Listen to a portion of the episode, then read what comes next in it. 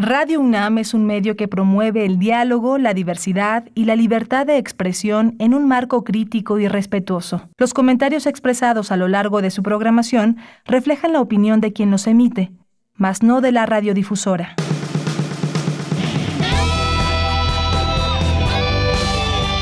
Prisma RU. Relatamos al mundo.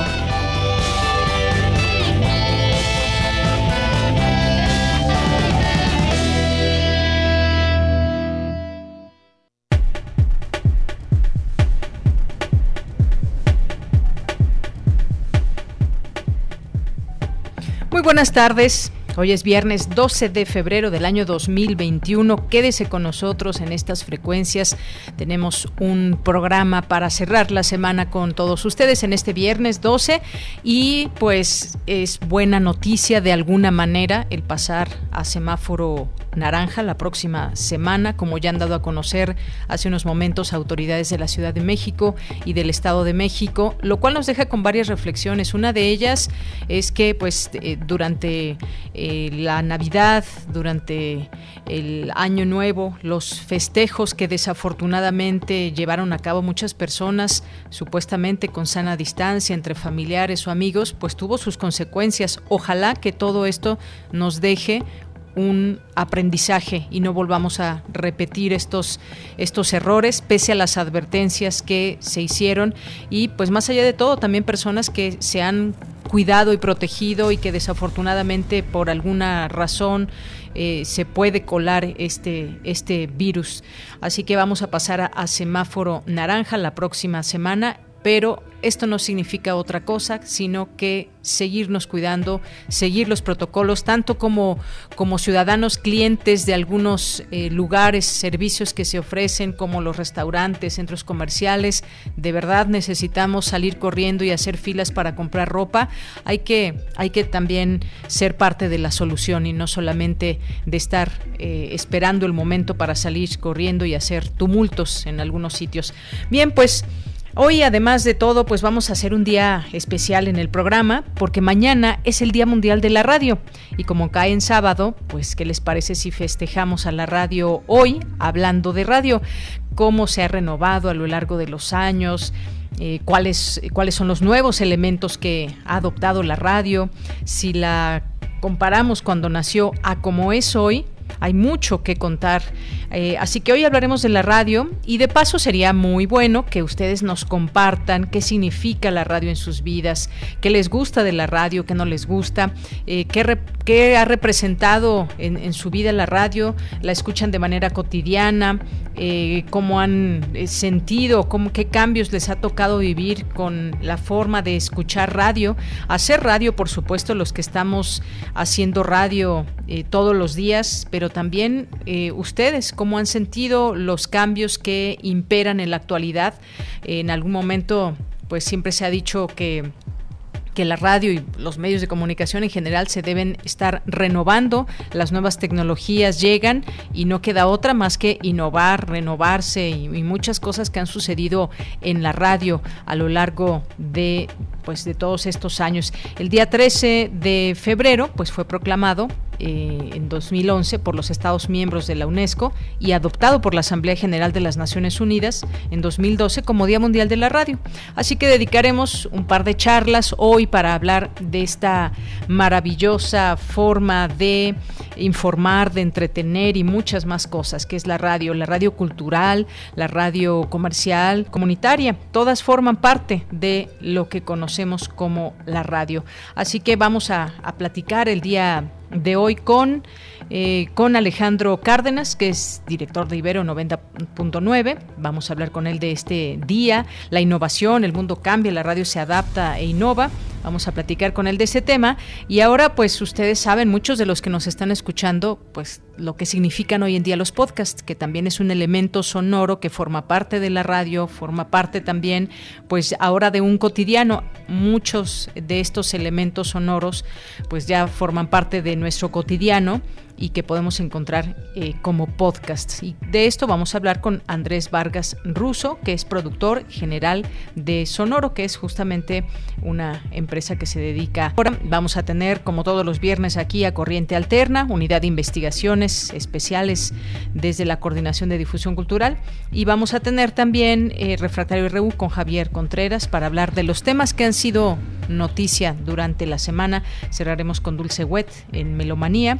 Así que pues esto es parte de lo que tendremos hoy para todos ustedes.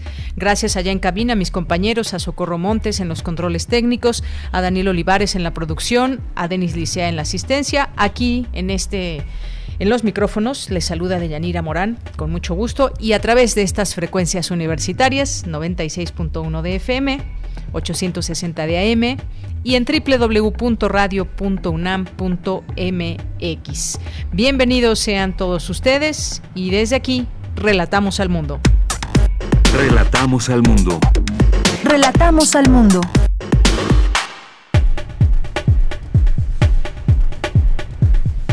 Una de la tarde con 10 minutos. En resumen, este 2021 se conmemoran 10 años del Día Mundial de la Radio, el medio con mayor credibilidad ante la actual contingencia. El equipo The Court of Owls, conformado por estudiantes de la UNAM, obtuvo el primer lugar del premio universitario Enjoy Safer Technology Capture the Flag. Rinde el doctor Hugo Delgado, director del Instituto de Geofísica de la UNAM, su cuarto informe de actividades. En los temas nacionales, el presidente Andrés Manuel López Obrador informó que buscará a los directivos de las empresas Odebrecht para alcanzar un acuerdo por los contratos leoninos que mantiene con el gobierno federal para evitar abusos. En otro tema, el primer mandatario López Obrador celebró que ya no se desvíen recursos en Estados Unidos para la construcción del muro fronterizo, luego de que el mandatario Joe Biden ordenara el fin de la emergencia nacional en dicha zona. La jefa de gobierno Claudia Sheinbaum informó que la Ciudad de México regresará a semáforo naranja por coronavirus la próxima semana sin bajar la guardia tras permanecer durante ocho semanas en semáforo rojo. La Secretaría de Gestión Integral de Riesgos y Protección Civil de la Ciudad de México activó alerta naranja por pronóstico de viento fuerte durante esta tarde en las alcaldías Milpalta, Tlalpan y Xochimilco. Aunque bueno, también aquí en, la alcaldía Benito Juárez se está dejando sentir ese, ese viento, viento fuerte aquí en la ciudad, también en esta alcaldía. En los temas internacionales, la científica en la Organización Mundial de la Salud, Soumya Simaktan, advirtió este viernes en rueda de prensa que de que algunas personas vacunadas contra COVID-19 aún pueden contraer el virus y aunque no se, no se enfermen, eh, pueden contagiar a otras. El gobierno del presidente de Estados Unidos, Joe Biden, anunció que el 19 de febrero eh, los primeros de 25 mil solicitantes de asilo que esperen en México podrán cruzar al país para revisar el avance de su caso ante tribunales de inmigración pues buenas noticias para los inmigrantes que están en esta situación de espera que parecía interminable y que esto puede ser una salida a su situación y puedan encontrar una nueva vida en los Estados Unidos. Y y en otro tema, el presidente del comité organizador de Juegos de los Juegos Olímpicos Tokio 2020, Yoshiro Mori, anunció su dimisión tras la polémica desatada por sus comentarios sexistas de la semana pasada durante una reunión de la cúpula del citado organismo. Hoy en la UNAM, ¿qué hacer y a dónde ir? La Dirección General de Actividades Cinematográficas y la Filmoteca de la UNAM abren la convocatoria de los cursos en línea Apreciación Estética de la Cinematografía, impartido por Nancy Molina Díaz de León y las realizadoras en América Latina, un recuento de temas y estilos, impartido por Aranza Luna, donde se analizará la importancia del trabajo de mujeres realizadoras en América Latina. Para mayores informes e inscripciones, envía un correo electrónico a redes.filmoteca.gmail.com o consulta las redes sociales de la Filmoteca de la UNAM. Aunque en 1935 surgieron las primeras exponentes de la lucha libre femenil en México, los prejuicios y la discriminación mantuvieron vetada para las mujeres esta disciplina por décadas. Como parte de la serie Sin Conservadores, Cultura UNAM trae para ti el capítulo Lucha Libre Femenil, donde podrás conocer cómo las luchadoras libraron obstáculos dentro y fuera del cuadrilátero. Este material se encuentra disponible en el canal de YouTube de Cultura UNAM.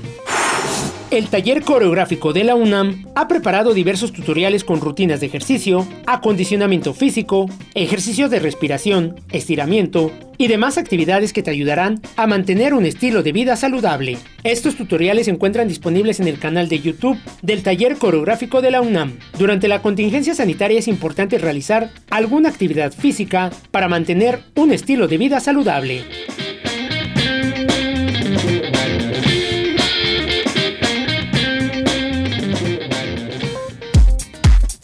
Prisma RU. Relatamos al mundo. La Secretaría de Salud al día de hoy reporta 171.234 muertos por COVID-19 y 2.164.636 casos confirmados. Y después de ocho semanas, la Ciudad de México, como les decíamos al inicio, la Ciudad de México y el Estado de México pasan a semáforo naranja a partir de la próxima semana. La jefa de gobierno, Claudia Sheinbaum, informó que en la capital del país se amplía hasta las 10 de la noche el horario de los restaurantes únicamente, servicio en exteriores y se permiten hasta cinco comensales. También se permitirán obras teatrales al aire libre, así como la reapertura de gimnasios y albercas en interiores. Los templos religiosos podrán abrir de 7 de la mañana a 7 de la noche sin ceremonias. Vamos a escuchar parte de lo que dijo la jefa de gobierno Claudia Sheinbaum. Estamos abriendo las actividades de una manera muy precavida para no generar una apertura muy grande que pueda tener una reversión en eh, esta disminución en las hospitalizaciones. Entendemos y comprendemos la difícil situación que han vivido muchísimos sectores económicos. Créanos que estamos conscientes de ello, pero también nuestra responsabilidad es cuidar la salud. Y por ello es estas medidas preventivas y con mucha precaución esta apertura de las actividades. Si seguimos bajando esta semana, pues la próxima semana ya estaríamos en mejores condiciones. Bien, ahí las palabras de la jefa de gobierno en la Ciudad de México. Por su parte, el gobernador del Estado de México, Alfredo del Mazo, informó que se permitirá la ampliación de aforos, horarios y días de atención en los establecimientos que ya estaban abiertos. Todos los comercios, tiendas departamentales, plazas y centros comerciales podrán operar con aforo del 30%, abrir todos los días de la semana y cerrar hasta las 9 de la noche. Escuchemos. Hay establecimientos que para evitar un mayor número de contagios deben permanecer cerrados, como salones de fiestas, centros nocturnos y la realización de eventos masivos. Tenemos que ser muy responsables con la reapertura. Tenemos que encontrar el equilibrio que nos permita seguir cuidando la salud, que es la mayor prioridad, y al mismo tiempo apoyar también a la economía de las familias. Una reactivación segura que evite incrementar los riesgos de contagio y que al mismo tiempo permita retomar las actividades. Es momento de seguir siendo cuidadosos y de mantener las medidas preventivas. Sigamos cuidando la salud de nuestras familias, en especial de los adultos mayores. Es momento de seguir cuidando todos de todos. Una reactivación segura es lo que se pide desde las autoridades. No se trata tampoco de criticarnos o de juzgar quién va a un centro comercial o se va a algún restaurante ya con amigos, si está permitido cierto aforo y demás. Se trata de que podamos ir reactivando la economía todos juntos, pero en el, seguir en el cuidado cotidiano y el hecho de que salgamos implica de alguna manera un riesgo. ¿Cómo cerrar la puerta a un posible contagio? pues ya sabemos, el uso de cubrebocas, el lavado de manos, eh, la sana distancia, sobre todo también, son elementos que debemos de seguir tomando en cuenta una vez que pues la gente ya se anime, que vemos que hay mucha que se está animando ya a, salir a todos estos sitios. Es parte de reactivar, reactivar la economía, por supuesto que a todos nos interesa que se reactive, pero hacerlo de una forma ordenada. Continuamos.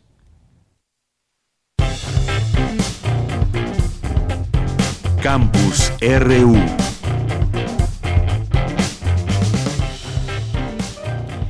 Bueno, y entremos ya a nuestro campus universitario en este día viernes 12 de febrero.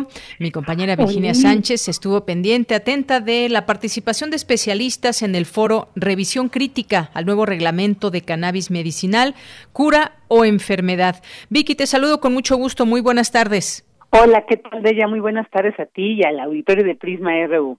Entre las ventajas del nuevo reglamento de cannabis medicinal es que en principio cumple con la modificación general de la ley de la salud para establecer las bases esenciales para la producción, el tratamiento farmacológico y científico, así como la regulación de la exportación e importación de la planta.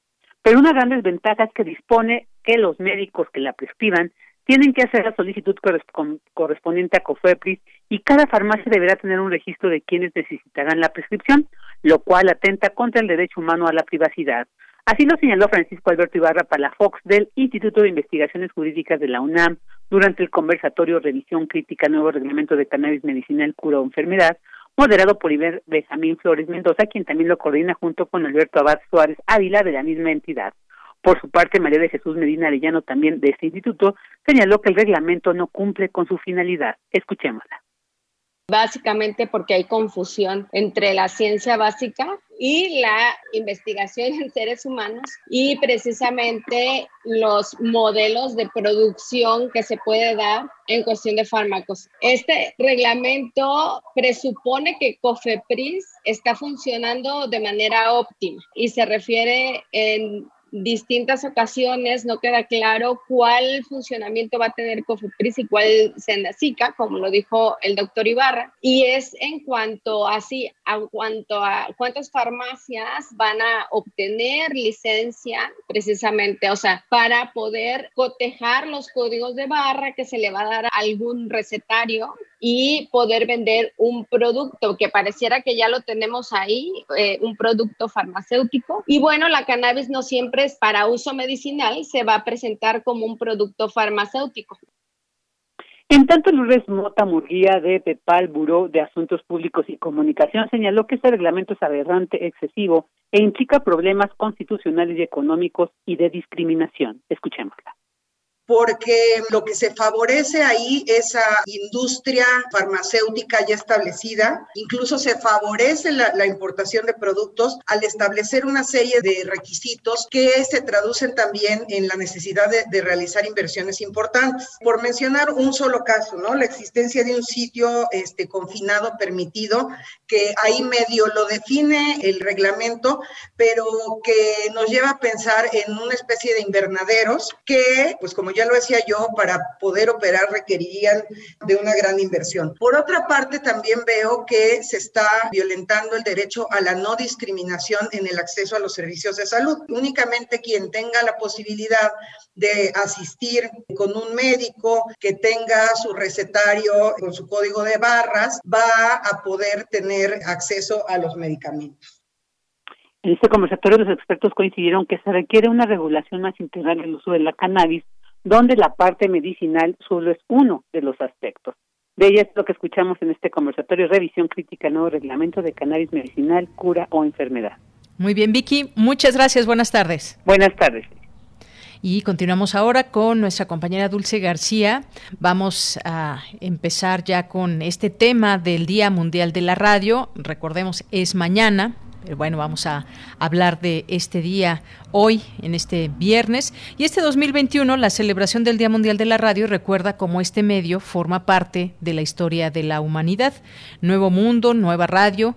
El tema de este año es una oda a la resistencia de la radio y nuestra compañera Dulce García preparó esta información. Adelante.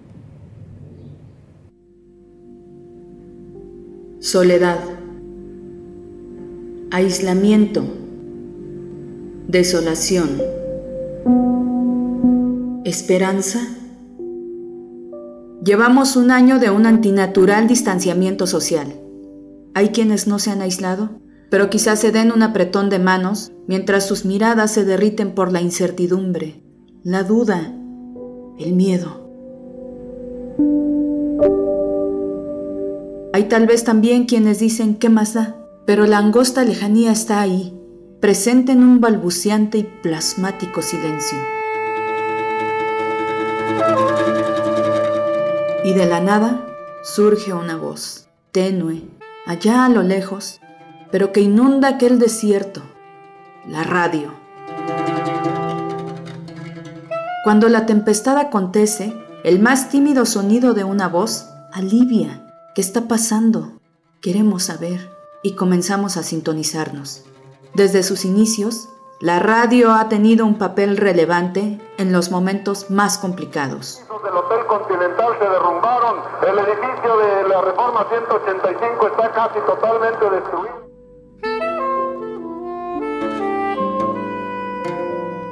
Llegaron la televisión, el internet, las redes sociales, auxiliándose de la seductora imagen esa que las ha dejado tiradas cuando la urgencia acontece.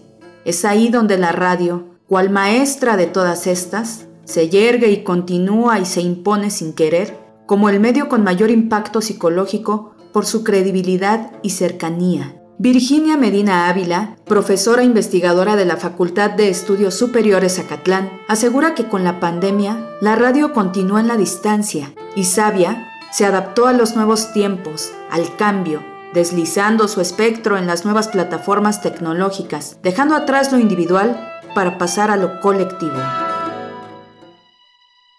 Si bien nos sentimos tristes y angustiados frente a, esta situación desconocida, la radio, como medio más cercano, nos ayuda a paliar estos sentimientos.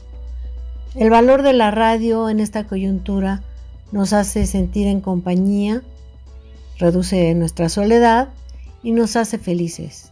Cantamos y bailamos.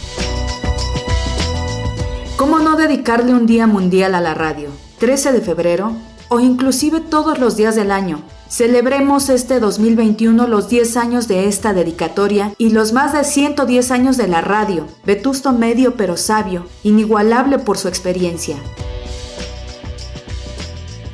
¿Ha perdido fuerza? Más bien se ha transformado. Hoy la radio es híbrida. Luis Ángel Hurtado Razo, académico de la Facultad de Ciencias Políticas y Sociales de la UNAM, celebra que este medio de comunicación no se quedara atrás en la coyuntura sanitaria. Se creía antes de esto que ya era un medio en desuso, igual que los periódicos y todo eso. Se creía que ya iban a desaparecer y todo eso. Sin embargo, la radio hoy en día creo que es de los medios que más ha crecido precisamente por la coyuntura del COVID-19. Se rompieron las viejas costumbres y se crearon unas nuevas, y la radio estuvo y está ahí, ahora más presente que nunca, porque ante la desolación, la radio brindó acción, creatividad en el encierro, compañía, comunidad, reunión. Cúmplanse 10 años más del Día Mundial de la Radio y 100 años más de vida al medio por antonomasia. Para Radio UNAM, Dulce García.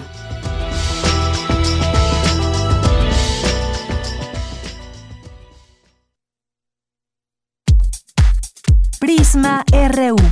Relatamos al mundo. Bien, pues así iniciamos. Porque tu opinión es importante, síguenos en nuestras redes sociales, en Facebook como Prisma RU y en Twitter como arroba PrismaRU. Pues así iniciamos con esta introducción a este Día Mundial de la Radio, que es mañana, pero pues lo empezamos a festejar desde hoy. Y ya está con nosotros en la línea telefónica, agradecemos mucho, nos toma esta llamada Alejandro Cárdenas, que es director de Ibero 90.9. ¿Qué tal Alejandro? ¿Cómo estás? Muy buenas tardes. Buenas tardes, Deyanira. Saludos a ti, saludos al auditorio de Prisma RU y a los hermanos de la estación hermana de Radio UNAM. Claro que sí, Alejandro. Pues bueno, mira, el, mundo cambia y la radio pues se tiene que ir adaptando, innovando. De otra manera, pues quizás aquellos vaticinios de que la radio desaparecería podrían ser ciertos si no se renueva para dar un servicio conforme a las nuevas necesidades. ¿Y cuáles son esas nuevas necesidades? ¿Cómo se adapta la radio a los nuevos tiempos o a los tiempos que cambian. Tenemos un gran ejemplo ahora con lo que estamos viviendo eh, de esta pandemia. Y bueno, pues yo te preguntaría, la radio se erigió como, como el medio de la inmediatez eh, hasta que llegaron otras tecnologías, la Internet, por ejemplo. Cuéntame, Alejandro, ¿cómo ha sido este camino desde tu punto de vista? ¿Cómo es que la radio se ha logrado reinventar? Muchísimas gracias, Deyanira. Pues mira, el, hay una teoría falsa de que cada vez que surge un nuevo medio, el medio anterior va a desaparecer, ¿no? Y cuando surgió la prensa, este, se decía, bueno, este, eh, van, a haber eh, muchos problemas con la comunicación.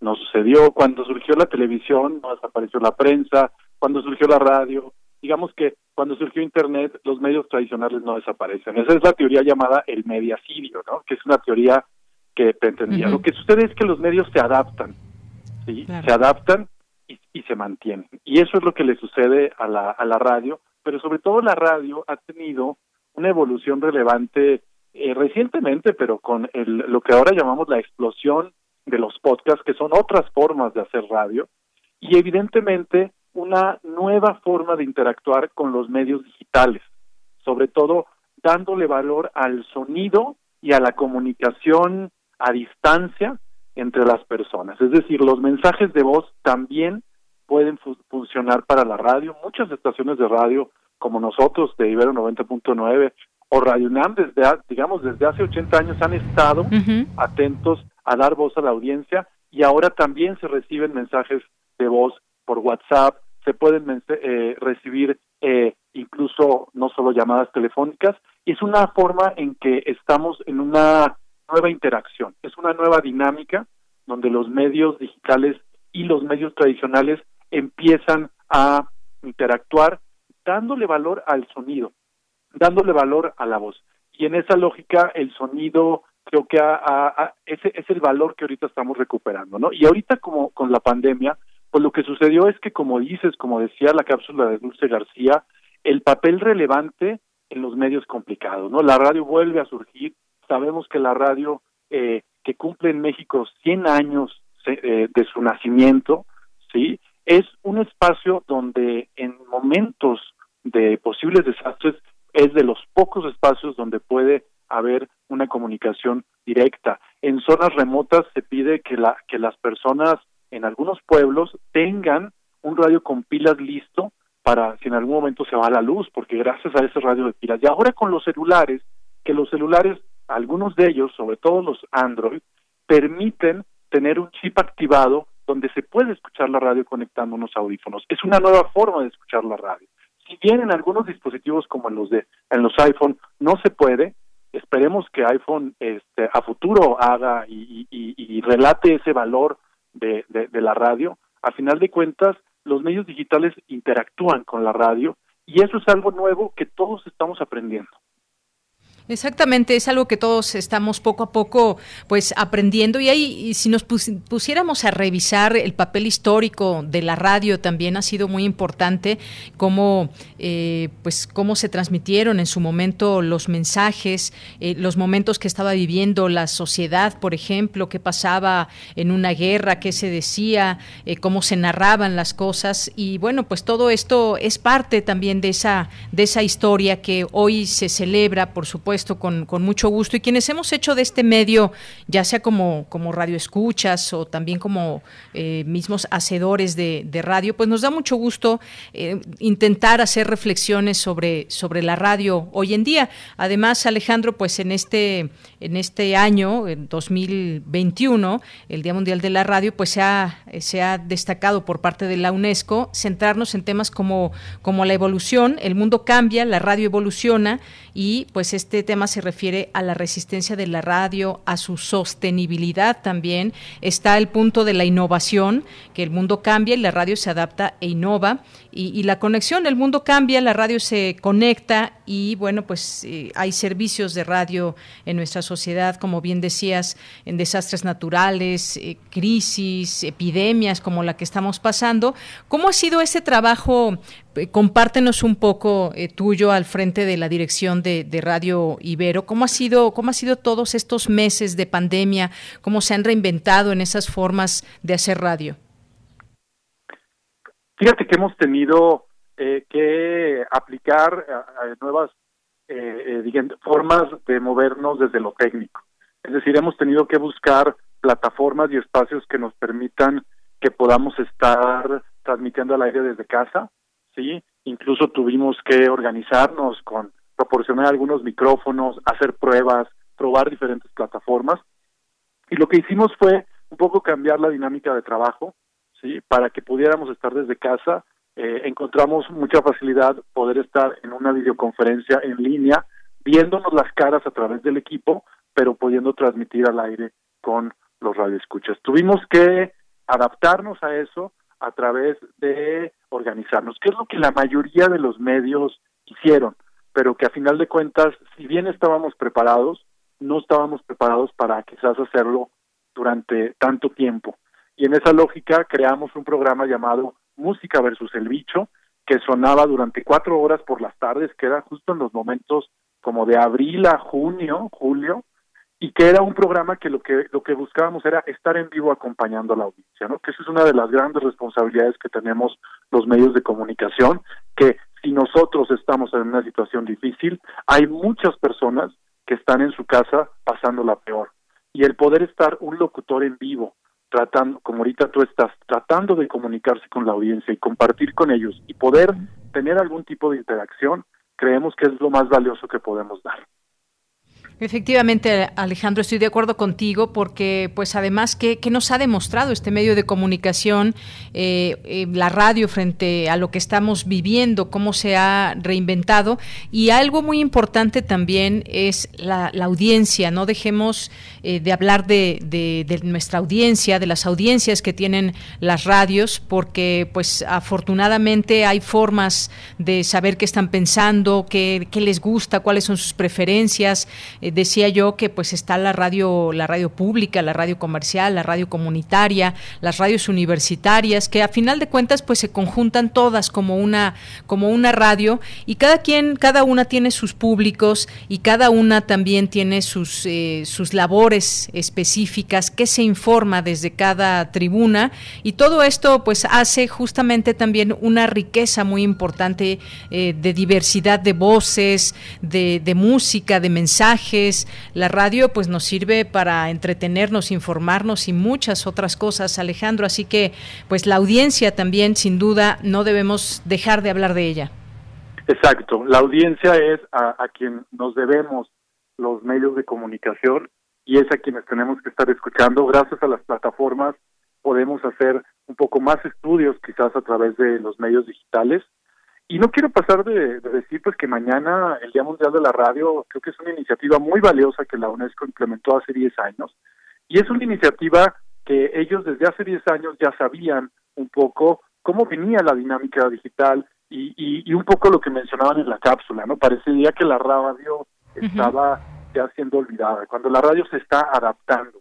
Se va a seguir haciendo radio eh, por mucho tiempo más, pero quizás va a ser en formatos diferentes, que esa es la única diferencia que sucede. El lenguaje radiofónico sigue y estos conceptos que plantea la UNESCO y que en esta ocasión me parece que fue muy acertado que estuvieran haciendo trabajos en conjunto con el INER, con Radioeducación y con radios comunitarias, ¿sí? Es muy valioso porque estos valores que plantean de evolución, innovación y conexión están muy relacionados con los valores de la Revolución Francesa y los orígenes de la radiodifusión pública, que son universalidad, que son cambio, ¿sí? y que son la parte de la gratuidad, ¿no? Entonces, me parece que van en consonancia con los mismos orígenes de los medios públicos, que son espacios que más allá del rating, lo que buscan es comunicarse y estar con la audiencia en diferentes formatos, ya sea hablada, ya sea con música, ya sea con producciones eh, importantes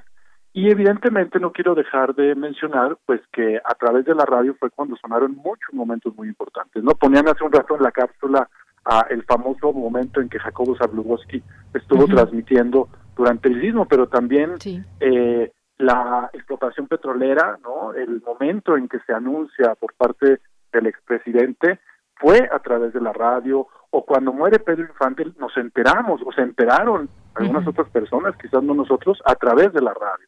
Es decir, los momentos importantes, el Mundial México 70, todo el mundo habla de él, la realidad es que se veía muy poca televisión, casi todos los programas y todos los juegos se escucharon por la radio. Y ahí está que parte de la historia de nuestro país tiene que ver con la radio como Radio UNAM, con más de 80 años haciendo radio.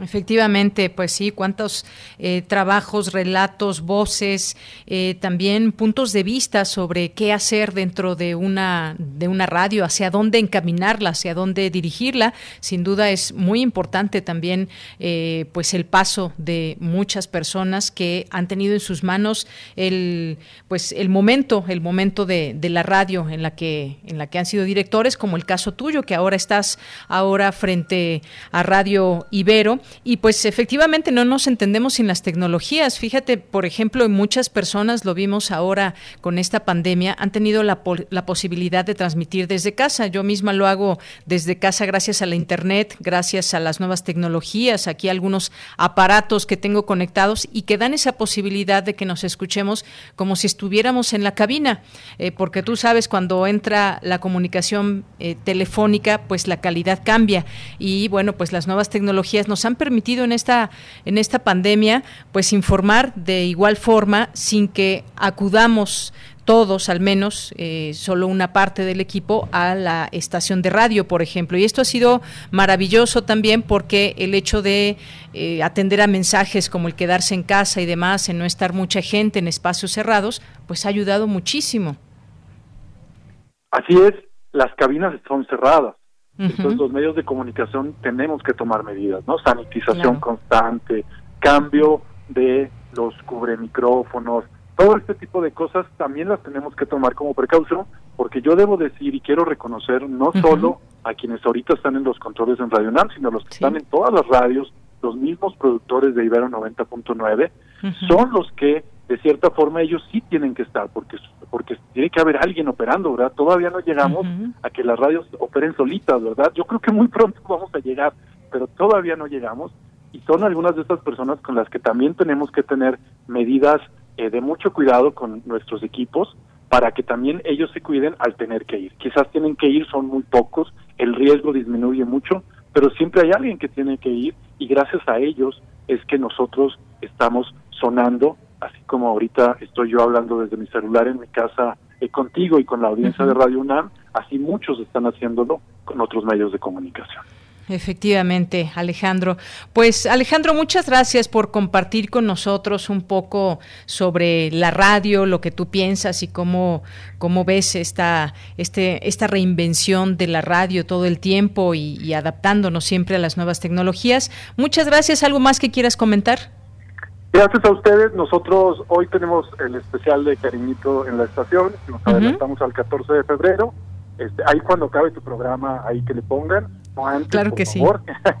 Pero no, de, verdad, eh, mañana estaremos haciendo transmisión especial también del Día Mundial de la Radio, como ustedes, como muchos medios públicos, y esperemos que los medios privados también den ese valor, pero creo que los medios públicos, tanto de la Ciudad de México como del país, de la red de radios universitarias, de la red de medios públicos y, culturales, vamos a estar moviendo mucho contenido, que es mucho lo que organiza la, la UNESCO para la Red Mundial de la Radio, y esperemos que la audiencia lo escuche a partir de mañana 13 de febrero. Claro que sí, Alejandro. Pues muchas gracias por la invitación y por estar aquí con nosotros en Radio UNAM en Prisma RU. Muchas gracias. Gracias. Buenas tardes. Alejandro Cárdenas, director de Ibero 90.9. Cuéntenos de verdad su experiencia como, como radio escuchas. A veces, pues bueno, muchas personas le están cambiando todo el tiempo al dial.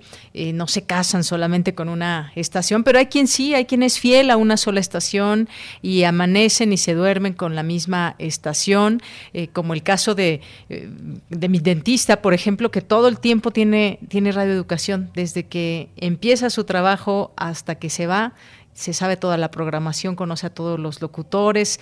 Es maravilloso también cuando, cuando una radio, en especial con una estación de radio, nos llena y, pues nos entretiene todo el día, nos informa y pues cada quien tiene sus gustos y ahí está, hay radio para todos. Bien, pues antes de irnos a nuestra siguiente charla, vamos a escuchar este material que nos dejó Margarita Castillo, que se llama El tiempo radiofónico. El tiempo. El tiempo es lo que aguardamos. ¿Sí? Aguardamos esperando la sorpresa. Agazapados, pendientes, al acecho del momento auditivo preciso, idóneo. Por favor, no cuelgues. Editamos sonidos justo para pellizcar un oído y provocarlo. Te amo. Te amo. Queremos inquietarlo. No, por favor, no. Fundimos los sonidos, esperando dejar en el oyente al menos una duda. El tiempo.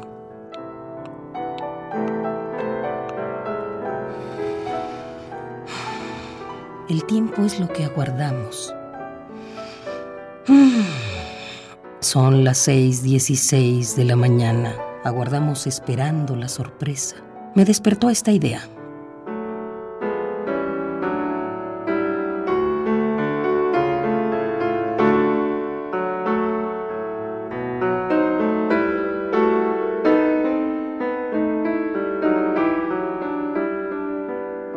Tiempo radiofónico.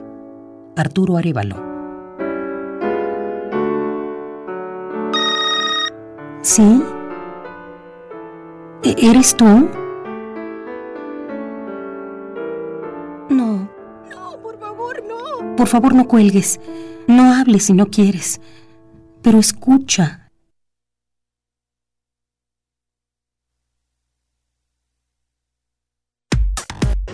Prisma RU. Relatamos al mundo.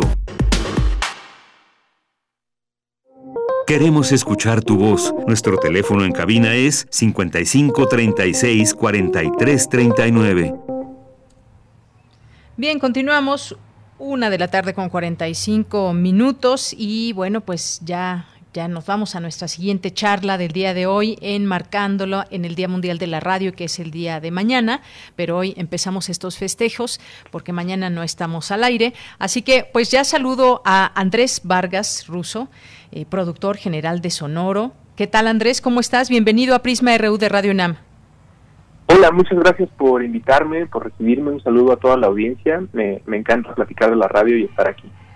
Pues sí, y por eso te invitamos, porque sabemos que te gusta hacer radio. Pues cuéntanos que, mm, cuando se habla del Día Mundial de la Radio, de festejar a la radio, ¿qué es lo primero que te viene a la mente? ¿Qué sientes tú como persona que eres parte de los, de los contenidos o que has sido persona eh, que ha sido parte de los contenidos de, de la radio?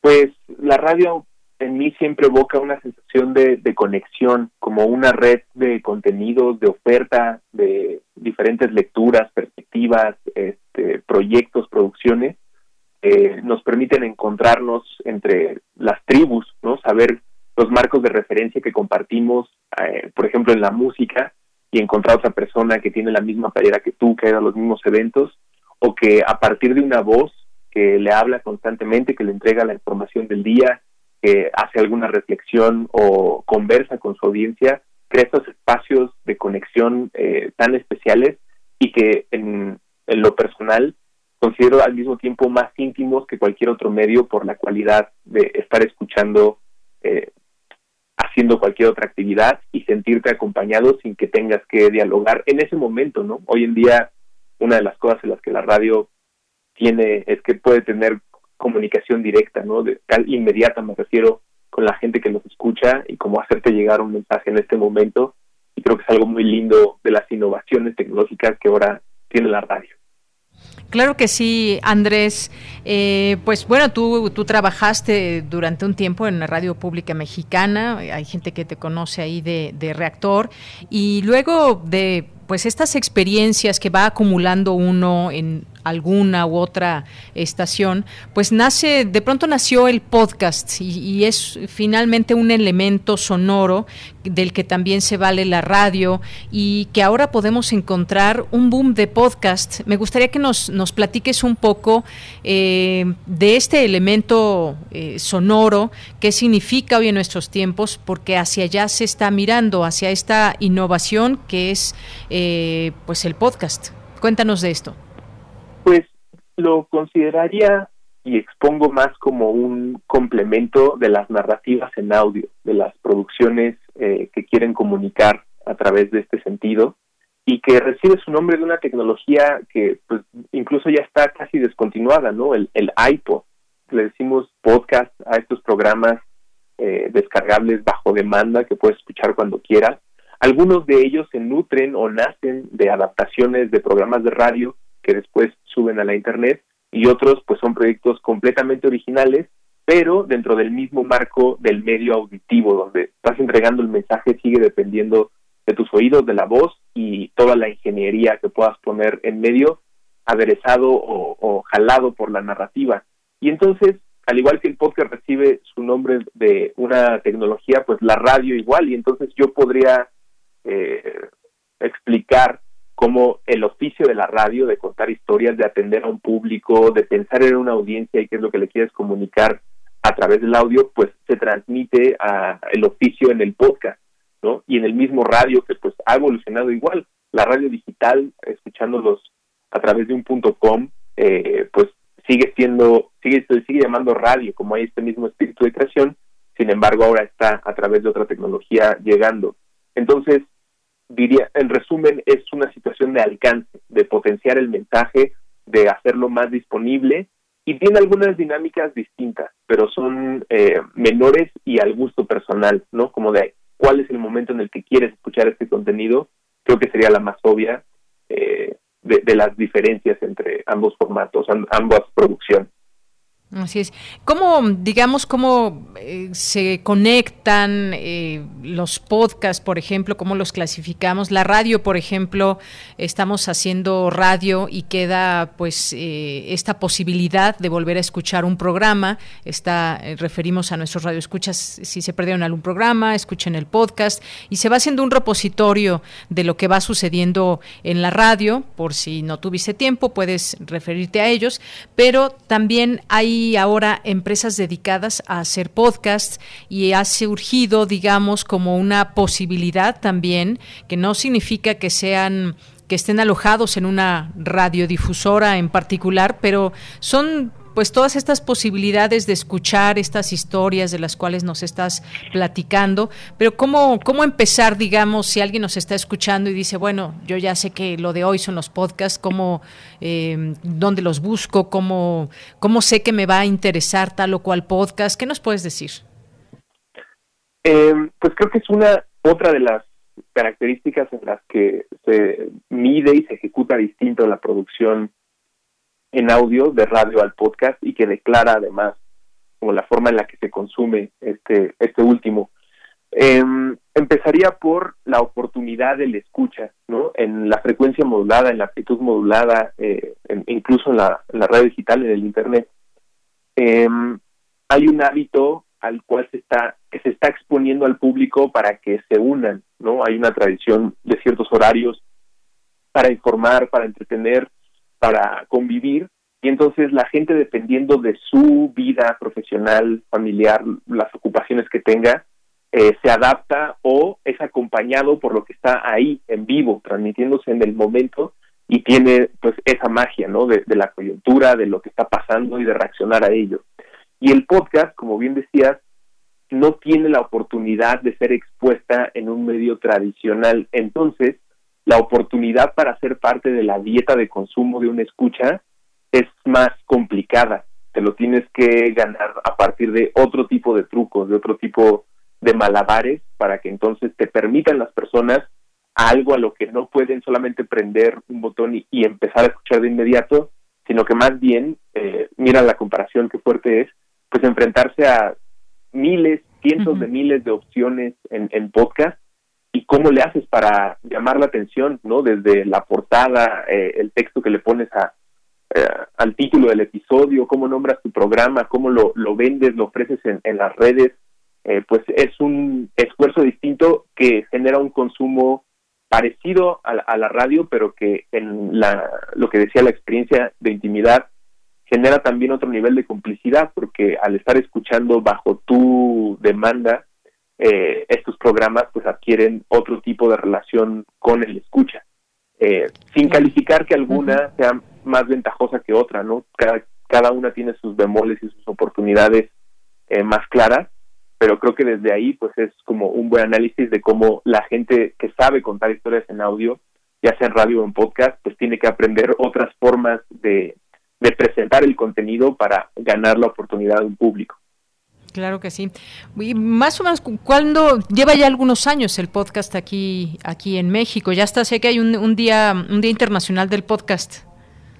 Órale, no, no, no, no lo tengo claro en mi calendario y debería para, felicitar a mis colegas. Pues mira, creo que según esta nota que leo es el 30 de septiembre, el Día Internacional del Podcast. Yo tampoco lo sabía. Ah, ya, puedo, puedo reclamar varios regalos, pero a mí, a mí también no, Es una tecnología que acompaña este, al público hispano, pues prácticamente al mismo tiempo que se lanzó en, en, su versión en Estados Unidos, que fue donde tiene su origen en esta compañía Apple, que ofreció junto al iPod la idea de estos programas con, con eh, Steve Jobs al frente. Y a México, insisto, llegó casi de inmediato. De hecho, hubo un momento en el que el podcast más escuchado del mundo era de un mexicano, de eh, eh, el locutor, guionista y cineasta Olayo Rubio, que venía de una temporada en la, en la radio, entonces tenía mucho público que lo seguía, encuentra este espacio, produce y entonces jala toda esta atención y desde entonces pues no ha dejado de haber creadores eh, en el mundo hispanoparlante y en México pues ni se diga, ¿no? Yo, yo me siento dentro de las nociones de país, me siento muy orgulloso de pertenecer a, México porque es una cuna de talentos que desde el audio han podido tener una voz más allá de lo que reflejan en el micrófono, sino para crear, ¿no? Y ahí tenemos a gente como pues, González Iñárritu, ¿no? Que tiene un origen eh, aprendiendo esta cosa magnífica que es la radio ya decía el caso de Olayo, y todas las personas que están ahí afuera haciendo su podcast. definitivamente es un mundo que me, que me da más esperanza, ¿no? Saber que estamos en un lugar, un momento de la historia en el que cualquier persona pueda hacer su medio y expresar algo allá afuera, lanzar botellas con mensajes esperando que alguien más la reconozca, pues me parece que es una cosa fabulosa de este futuro en el que luego es difícil de encontrar. Eh, ¿por qué, por qué estar aquí o por qué aplaudir? Así es. Pues sí, una, una herramienta importante se ha convertido estos podcasts, una herramienta de comunicación efectiva de, de alguna forma y que nos, nos transporta también, al igual que estar escuchando eh, distintos contenidos en, en, en, las radiodifusoras y el podcast pues es un elemento sonoro muy importante y que ahora pues podemos escuchar a través de distintas aplicaciones, podemos encontrar ahí los distintos podcasts que van surgiendo, porque además este es, un momento importante, están surgiendo muchos podcasts y pues finalmente la audiencia es la que, la que se queda con, con algunos o muchos de ellos. Pues te quiero agradecer muchísimo, Andrés, el haber estado aquí con, con nosotros en Prisma RU de Radio UNAM. Fíjate que ya, pues ya casi nos vamos a ir al corte y vamos a, despedirte con una canción que se llama Radio de Ramstein, que bueno, es interesante porque habla de la radio habla de la radio y mezcla dos periodos históricos de, de Alemania. La radio que además si, si, te pones a buscar hay muchas canciones dedicadas a la radio y esto pues nos da mucho gusto. Eh, y pues como decía, esta canción me parece que es de 2019, no tiene tanto tiempo esta canción y es un recorrido por la historia de, de la radio Si te parece, con eso nos despedimos. Encantado y agradecido de poder platicar de, la radio en, en espacio. Muchas gracias por la invitación. Muy bien, pues muchas gracias a ti, Andrés Vargas Ruso. Te encontramos como arroba ruso en Twitter. Gracias. Gracias. Muy buenas tardes. Continuamos y pues nos vamos a ir con esta canción radio de Ramstein, este grupo que canta en alemán, este grupo alemán, y que, como les decía, hace una habla de la radio, de la historia de la radio, y les recomiendo por ahí también el video. Con esto nos vamos a ir al corte. Achtung, Achtung! Hier ist Berlin, König Wusterhausen und der deutsche Kurzwellensender. Wir senden Tanzmusik. Thank you.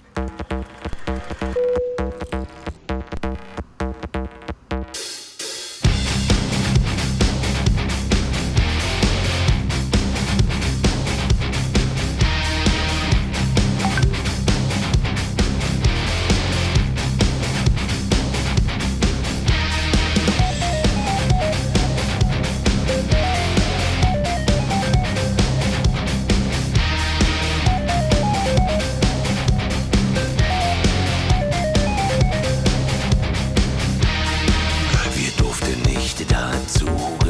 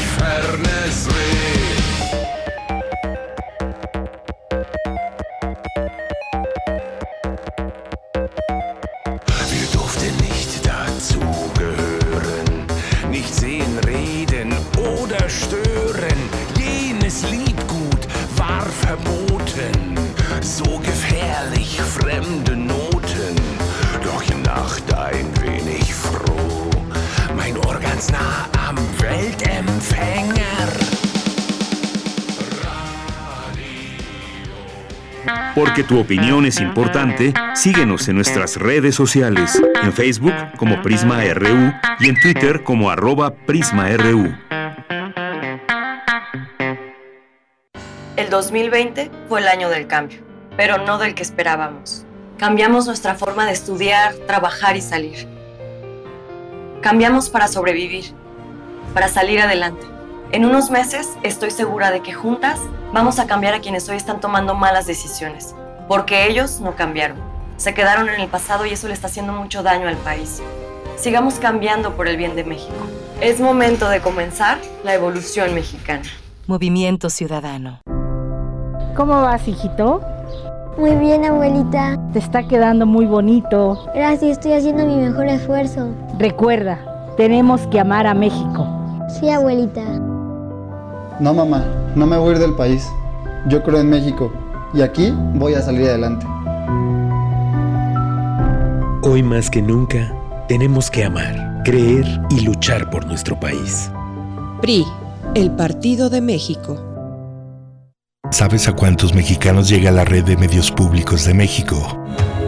La red está presente en cada uno de los estados del país y unidos llegamos a más de 94 millones de mexicanos. Somos la red. Y tú eres parte de ella. Las radiodifusoras y televisoras públicas estamos a tu servicio. Al servicio de México. Ya inició el proceso electoral 2020-2021. Y en el Tribunal Electoral de la Ciudad de México protegemos tus derechos político-electorales respetando todas las medidas de seguridad sanitaria. Con el fin de brindarte la atención que mereces de forma segura, habilitamos la modalidad a distancia. Llama al 55 53 40 4600. En caso de que nos visites, te invitaremos a seguir los protocolos de salud. Tribunal Electoral de la Ciudad de México, garantizando justicia en tu elección. El INE y la UNAM realizan un monitoreo sobre la cobertura que los noticieros de radio y televisión dan a las precampañas de las precandidatas y los precandidatos en el proceso electoral federal 2021. Además, este monitoreo informará sobre temas de igualdad de género, no discriminación y violencia política contra las mujeres en razón de género. El INE promueve el voto libre e informado en la elección más grande de la historia. Consulta monitoreo2021.ine.mx. Este 6 de junio, tu voto sale y vale. INE.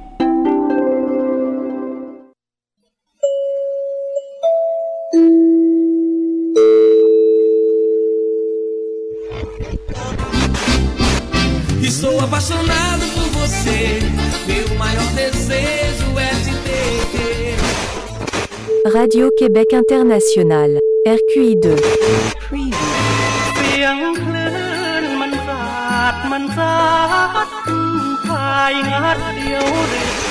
Pato de Marvel que aparece al final. No, no, no, no, no. ¿No te, ¿No te acuerdas de la caricatura del pato Darkwing? Es que me suena, pero. Eh, era un pato. Salsa, se quedó de un Magia no Magia da Radio UNAM. 13 de febrero, Día Mundial de la Radio. Nos escuchamos. Prisma RU. Relatamos al mundo.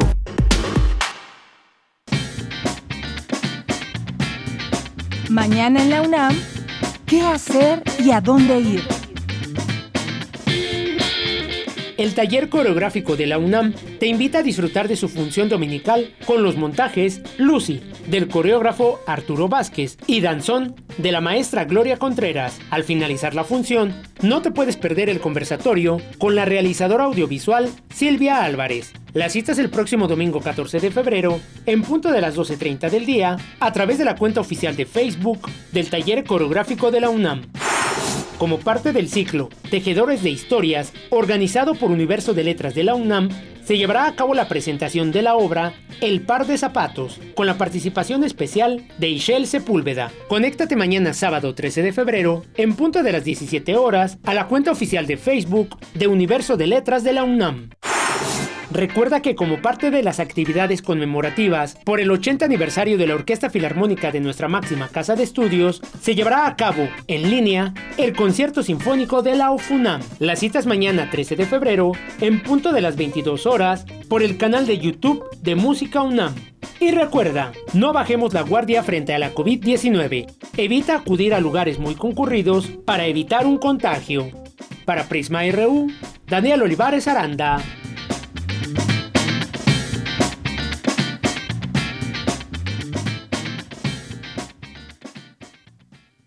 Son las 2 de la tarde con 5 minutos. Muchas gracias por continuar con nosotros aquí en Prisma RU en este día viernes 12 de febrero del año 2021. Gracias por sus comentarios, por estar sintonizando estas frecuencias de Radio UNAM, el 860 de AM, el 96.1 de FM y en www.radio.unam.mx. Pues vamos a dar lectura a algunas de sus, eh, algunos de sus mensajes. Gracias, que también en estos tiempos de pandemia, pues las redes sociales, que son parte también de las nuevas tecnologías, nuevas plataformas eh, digitales, pues ha sido posible esta interacción con la audiencia de de eh, Prisma RU en este caso y de Radio UNAM. Jorge Fra nos dice buen fin de semana a todo el equipo profesional de Prisma RU. José Luis Sánchez también nos eh, manda muy buenos deseos de fin de semana y también aquí que nos envía una pregunta de cómo se explica que el doctor Fauci haya advertido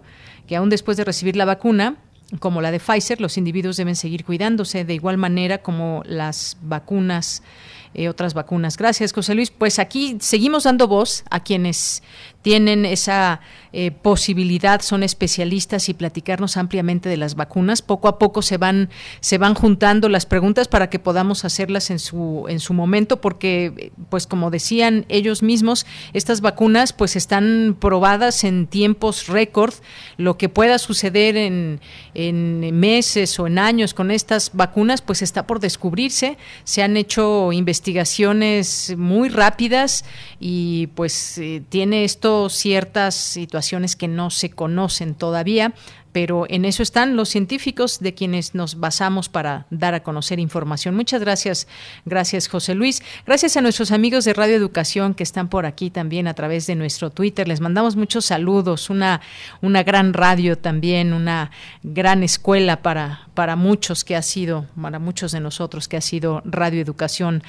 Jorge Frade decía también muchísimas gracias. Rebeca Vega, muchas felicidades también.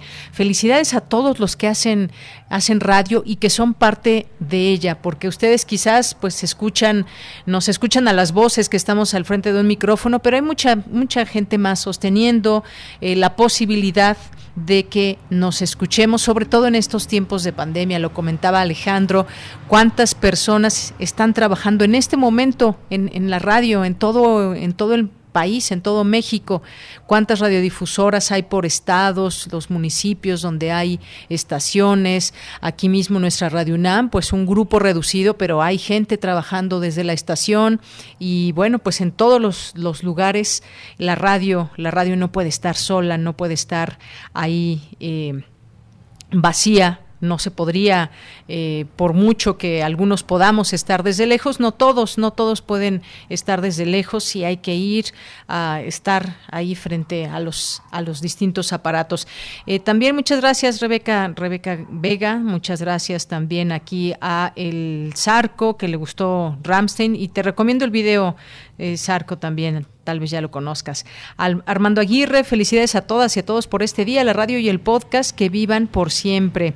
Andrea Esmar también nos dice, gracias y afortunado que, que existan los podcasts de Prisma RU, de Radio UNAM, porque así puedo no perderme los programas o volver a escucharlos. Claro que sí, Andrea, muchos saludos. Diogenito, muchos saludos también. Dice, por cierto, hablando de podcast, los de Radio UNAM, Radio Educación, el Imeroy son una maravilla, pueden ser gran compañía para el para el trabajo, por ejemplo. Gracias, Eugenito. Muchos abrazos. Eh, también María Ángel, Marta A, Ramiro Gómez, Martelena Valencia nos dice, hablando de los sonidos en la radio, me acuerdo de las novelas mexicanas de Radio Educación, cómo extrañamos a Emilio Evergenji. Efectivamente, Martelena, esas radionovelas que producía Radio Educación, fenomenales y mucha gente creció con ellas escuchando esas distintas voces como la de la de Emilio Evergenji, que en paz descanse. Eh, también muchas gracias a nuestros amigos, a Andrés Mar, ya la mencionábamos, Laura Sillas, dice la radio me ha acompañado desde niña, así que como radio escucha celebro su existencia y más cuando se trata de contenidos como los de Radio UNAM. Muchas gracias por acompañar mis días, felicidades a todos sus integrantes. Gracias Laura Sillas, un abrazo, gracias por escucharnos. Juan Jaso López, José Ramón Ramírez, excelente tarde nos manda y bueno, también para ti José Ramón, Juan Jaso López, buenas tardes. Intuyo que Mayra escucha también todo el día Radio UNAM. Bueno, pues Mayra, Mayra, Mayra, ¿dónde estás? ¿Escuchas todo el día Radio UNAM? Muchas gracias. José Ramón Ramírez, Misael Nanotécnico, dice también, yo llegué a Prisma porque en mi trabajo ponían otro programa, La Corneta, no me gustaba para nada y buscando opciones me encontré con este, este gran programa, los felicito y que vengan muchos años más. Gracias, Misael. ¿Estaba en este horario ese programa? Porque ahora ya no, eh, ya no está en este horario de 1 a 3. Está eh, terminando nosotros empieza ese programa en, en, la estación de Aladito. Gracias por, pues, por estar con nosotros, Misael, ¿qué te puedo decir? Diogenito también nos dice, en mi caso particular, el radio, sí, el aparato tal cual es parte de mi vida. Mi padre era, radiotécnico, un oficio como, como él, hoy desaparecidos, así que gracias a los radios y las televisiones también viví y estudié, pero también la radio es parte de mí. Gracias, Diogenito, por compartir esta experiencia. Martelena dice, sí, siempre he escuchado Radio UNAM, hoy ha sido una compañía muy importante en nuestras reuniones familiares. Por Zoom han aportado temas. Saludo a mis hermanos Carlos y Carmen Valencia Vivanco, los están escuchando. Saluda a Benito Taibo por su sabia dirección. Gracias Martelena y gracias a toda, a toda tu familia, tus hermanos Carlos y Carmen eh, Valencia Vivanco que nos están escuchando. Gracias a Santiago Luis Enrique Castillo, gracias a Jean-François. Gracias también a Gavipterix que nos dice quiero agradecerles por hacer radio de calidad en estos tiempos tan revueltos. Eh, radio UNAM ha sido un medio ético, reflexivo y objetivo para informarnos y tomar decisiones. Gracias, Gaby Pterix.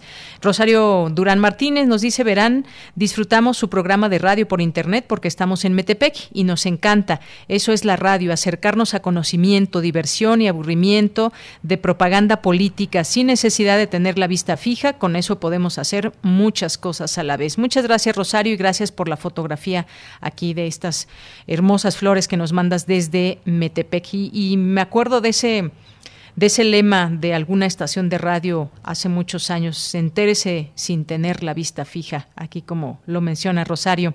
David, también muchos saludos. Eh, también nos, eh, nos manda aquí una fotografía, Rosario, de algo que hizo de comer. Muchas gracias. Andrés Mar nos dice también, estamos listas, Fernanda y yo, para escuchar los saludos sonoros y excelente fin de semana para todos. Gracias, Andrea. Eh, gracias también a David Castillo, aquí también presente y atento, a Desiré, a Juan M también, muchas gracias, a Guerrero, por supuesto, también a Rebeca Aro. Eh, ya decía yo a nuestros amigos de Radio Educación, que nos dice gracias por dejarte acompañar, te invitamos a celebrar el Día Mundial de la Radio con nuestra programación especial. Bueno, pues nuestra estación, estación hermana también muy cerca de, nuestro cuadrante. Fernando Molina también, muchas gracias. Eh, Gilberto también muchas gracias por sus comentarios y a todos. Bueno, qué bueno que hoy muchos escribieron. Espero que no se me haya ido ninguno. Adriana Solórzano también está por aquí, una mujer de radio que le mandamos muchos saludos, Adriana Solórzano, a Mario Navarrete, a Marco Fernández, que nos dice Radio UNAM es un oasis en medio del desierto de la mayoría de las demás radiodifusoras. Gracias, Marco. Perseo nos dice a mí me gusta escuchar, me gustaba escuchar Plaza Pública con Miguel Ángel Granados. Gracias, Perseo. Eh, Guerrero, fui fiel compañero de recuerdos y añoranzas. Felicidades. Rafa Robledo, la primera estación que conocí por dentro fue Radio UNAM cuando iba en la secundaria. Desde 1996 la escucho con constancia. Saludos, saludos, saludos para ti, Rafa Robledo. Gracias por esa sintonía. Gracias a Silvia Vargas. Y bueno, pues creo que ya le tengo que parar, si no el tiempo nos va a comer. Marco Fernández también. Juan Jaso López que nos dice, yo llevo 12 años escuchándonos en la radio desde que me lleva lleva escuchándome 12 años desde Radio 13. Fíjate, Juan Jaso López, claro que sí, te recuerdo, fíjate, fíjate tu, nombre como Radio Escucha. Muchísimas gracias eh, por estar presente. Silvia Vargas, la radio es mi compañera todos los días, hasta en la ducha. Escucho varias estaciones, siempre será una herramienta democrática. Por supuesto, Prisma RU, Primer Movimiento y Podcast Geek Geek Hunters, la radio marca los minutos de la vida. Feliz Día Mundial de la Radio. Lil Morado también presente y feliz fin de semana. Muchas gracias. Y bueno, pues a todos. Vámonos ahora sí a la información. Estamos ya, ahora vamos a irnos con Cindy Pérez Ramírez. Presenta el doctor Hugo Delgado Granados su cuarto informe de actividades al frente del Instituto de Geofísica. Adelante, Cindy. ¿Qué tal, Deyanira? Muy buenas tardes a ti y a todo el auditorio de Prisma RU. De manera virtual, el doctor Hugo Delgado dio su cuarto informe de actividades 2017-2021 a cargo del Instituto de Geofísica de esta casa de estudios. Durante este periodo, dijo el investigador, la productividad del personal académico aumentó pese a la contingencia por la pandemia de COVID-19. En los últimos 15 años, el promedio de producción anual es de 182 eh, publicaciones, en los últimos 10 años 191 y para los últimos cuatro años en esta gestión 193. Los investigadores titulares C son los más productivos del instituto, en segundo lugar los investigadores titulares B y en tercer lugar los investigadores titulares A. Durante la, la contingencia sanitaria se logró la actualización de 282 docentes del subsistema de la investigación científica que requirieron continuar con sus clases a distancia y para ello se creó, se organizaron 12 seminarios web que se denominaron Educación sin Distancia. En términos de divulgación, se han eh, continuado con los cuadernos del Instituto de Geofísica y la publicación del libro del Geoparque de la Comarca Minera. El rector de la UNAM, Enrique Graue, también presenció el informe de actividades y anunció que en los próximos días saldrá la convocatoria para iniciar el proceso de designación del nuevo director del Instituto de Geofísica de la UNAM. Me sumo a esta invitación a la reflexión de lo logrado, de aquello que habrá que hacerse en los años por venir y que este proceso que pronto iniciará y que ayudará unas semanas se realice como se acostumbra, en forma reflexiva, analítica, propositiva, en esta forma universitaria que tenemos para lograr las mejores decisiones que se puedan tomar en relación a la actividad de gestión del Instituto de Geofísica. Hasta aquí la información de Yanira. Muy buenas tardes. Bien, muchas gracias, muchas gracias Cindy Pérez Ramírez. Y bueno, hace unos momentos me informa nuestro productor Daniel Olivares que llamó un, radio escucha, que no olvidemos a las personas que no tienen redes sociales y no pueden y no pueden escribirnos, pero eh, y que tampoco ahorita pues tenemos posibilidad de estar recibiendo todas sus llamadas por eh, porque no está todo el personal, pero pues les agradecemos muchísimo que nos estén escuchando. Aquí lo he mencionado yo varias veces, sabemos que mucha gente nos está escuchando aunque no se puedan hacer presentes a través de las redes sociales, porque no tienen Twitter o Facebook, pero sabemos que están ahí y de igual manera valoramos mucho, mucho su, eh, su sintonía, su atención y sabemos que pues ustedes qué más quisieran poder llamar, dejar su nombre, su comentario, pero no tenemos en este momento esa posibilidad. Pero les mandamos igualmente saludos todos los radioescuchas, los que nos escriben por redes sociales, los que no nos escriben por redes sociales y eh, pues muchas gracias de verdad por estar presentes. Nos vamos con Cristina Godínez, guardianes universitarios de la red ganan Premio Internacional de Ciberseguridad. Adelante, Cristina. Hola, ¿qué tal, Deyanira? Un saludo para ti y para el auditorio de Prisma RU. Este premio lo obtuvieron los estudiantes de la UNAM al demostrar su capacidad en la solución a distintos retos de seguridad informática, así como en la prevención de ciberataques. El equipo, integrado por alumnos de la FES Aragón, de las Facultades de Ingeniería y de Contaduría y Administración, compitieron en noviembre pasado contra otras universidades de México y de América Latina. Habla José Ángel Rivero Sánchez, líder del equipo. Entender la lógica de cómo funcionan los aplicativos para posteriormente estar rompiéndolos, ya sea en el área de criptografía, ingeniería reversa, Alejandro Ashmet Posadas Ortiz de la FES Aragón se refirió a los distintos desafíos. De los retos más difíciles que hubo en la competencia fue uno que era con código Morse y uno de analizar como las radiofrecuencias de un archivo que nos daban. Es una parte de la criptografía que se llama esteganografía, la forma es este, cómo ocultar información en otro tipo de, ya sea imágenes, audios. Por su parte, Alan Castillo Montes, de la Facultad de Ingeniería, explicó que uno de los principales problemas de seguridad en México es la confianza de los usuarios. Es una de las cosas que nunca tienen previstas. Dicen, no, pues soy una empresa pequeña, soy un pequeño lugar, no creo que vaya a pasar nada, no creo que valga la pena invertir o o no hacer bien ah, el desarrollo de sitios web, por ejemplo, y entonces es cuando empiezan a encontrarse estos pequeños huecos donde personas maliciosas en general tratan de aprovecharse. José Antonio Martínez Valderas de la FES Aragón dijo que es peligroso usar la misma contraseña en distintas aplicaciones. Nosotros empezamos pues nuestros cursos en el UNAMSER, los cursos que nos impartieron y a raíz de eso como que empezamos a, explorar este campo ¿no? de los ETFs y fue como con el paso del tiempo y con lo mucho o poco que íbamos aprendiendo que ya empezamos a tener como noción de por dónde iba el, asunto. De Yanira, los jóvenes coincidieron en señalar que ganar el encuentro fue satisfactorio, pues aplicaron los conocimientos adquiridos durante sus estudios en la UNAM, lo que dio resultados positivos y mostró los avances que tuvieron respecto a su participación en las competencias con el equipo de respuesta a incidentes de seguridad en cómputo de la Dirección General de Cómputo y Tecnologías de Información y Comunicación de la UNAM. Este es mi reporte. Buenas tardes. Gracias, Cristina. Buenas tardes. Nos vamos ahora a las breves internacionales con Ruth Salazar. Internacional RU.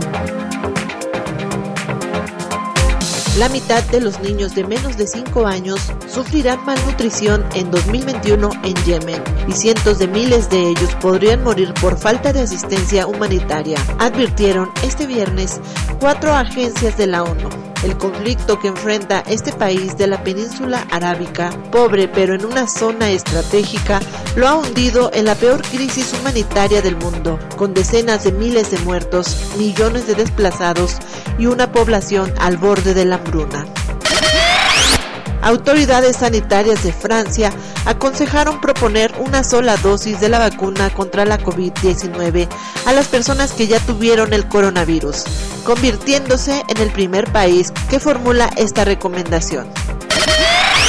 Islandia, con la menor tasa de incidencia de COVID-19 en Europa, levantó esta semana una serie de restricciones a bares, piscinas y gimnasios, mientras recupera una vida casi normal, concentrándose ahora en los controles fronterizos.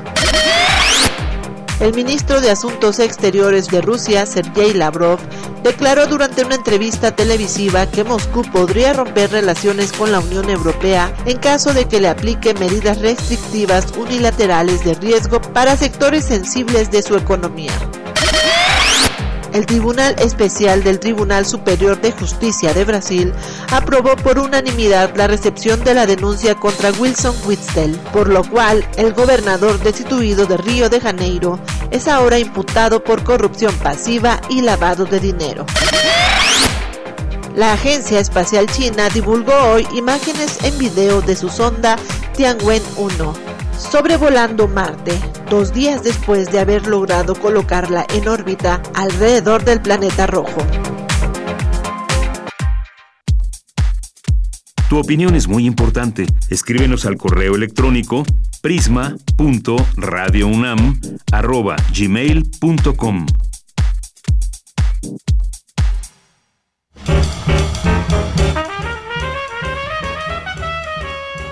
Corriente Alterna Periodismo veraz y responsable. Un espacio de la Coordinación de Difusión Cultural, UNAM.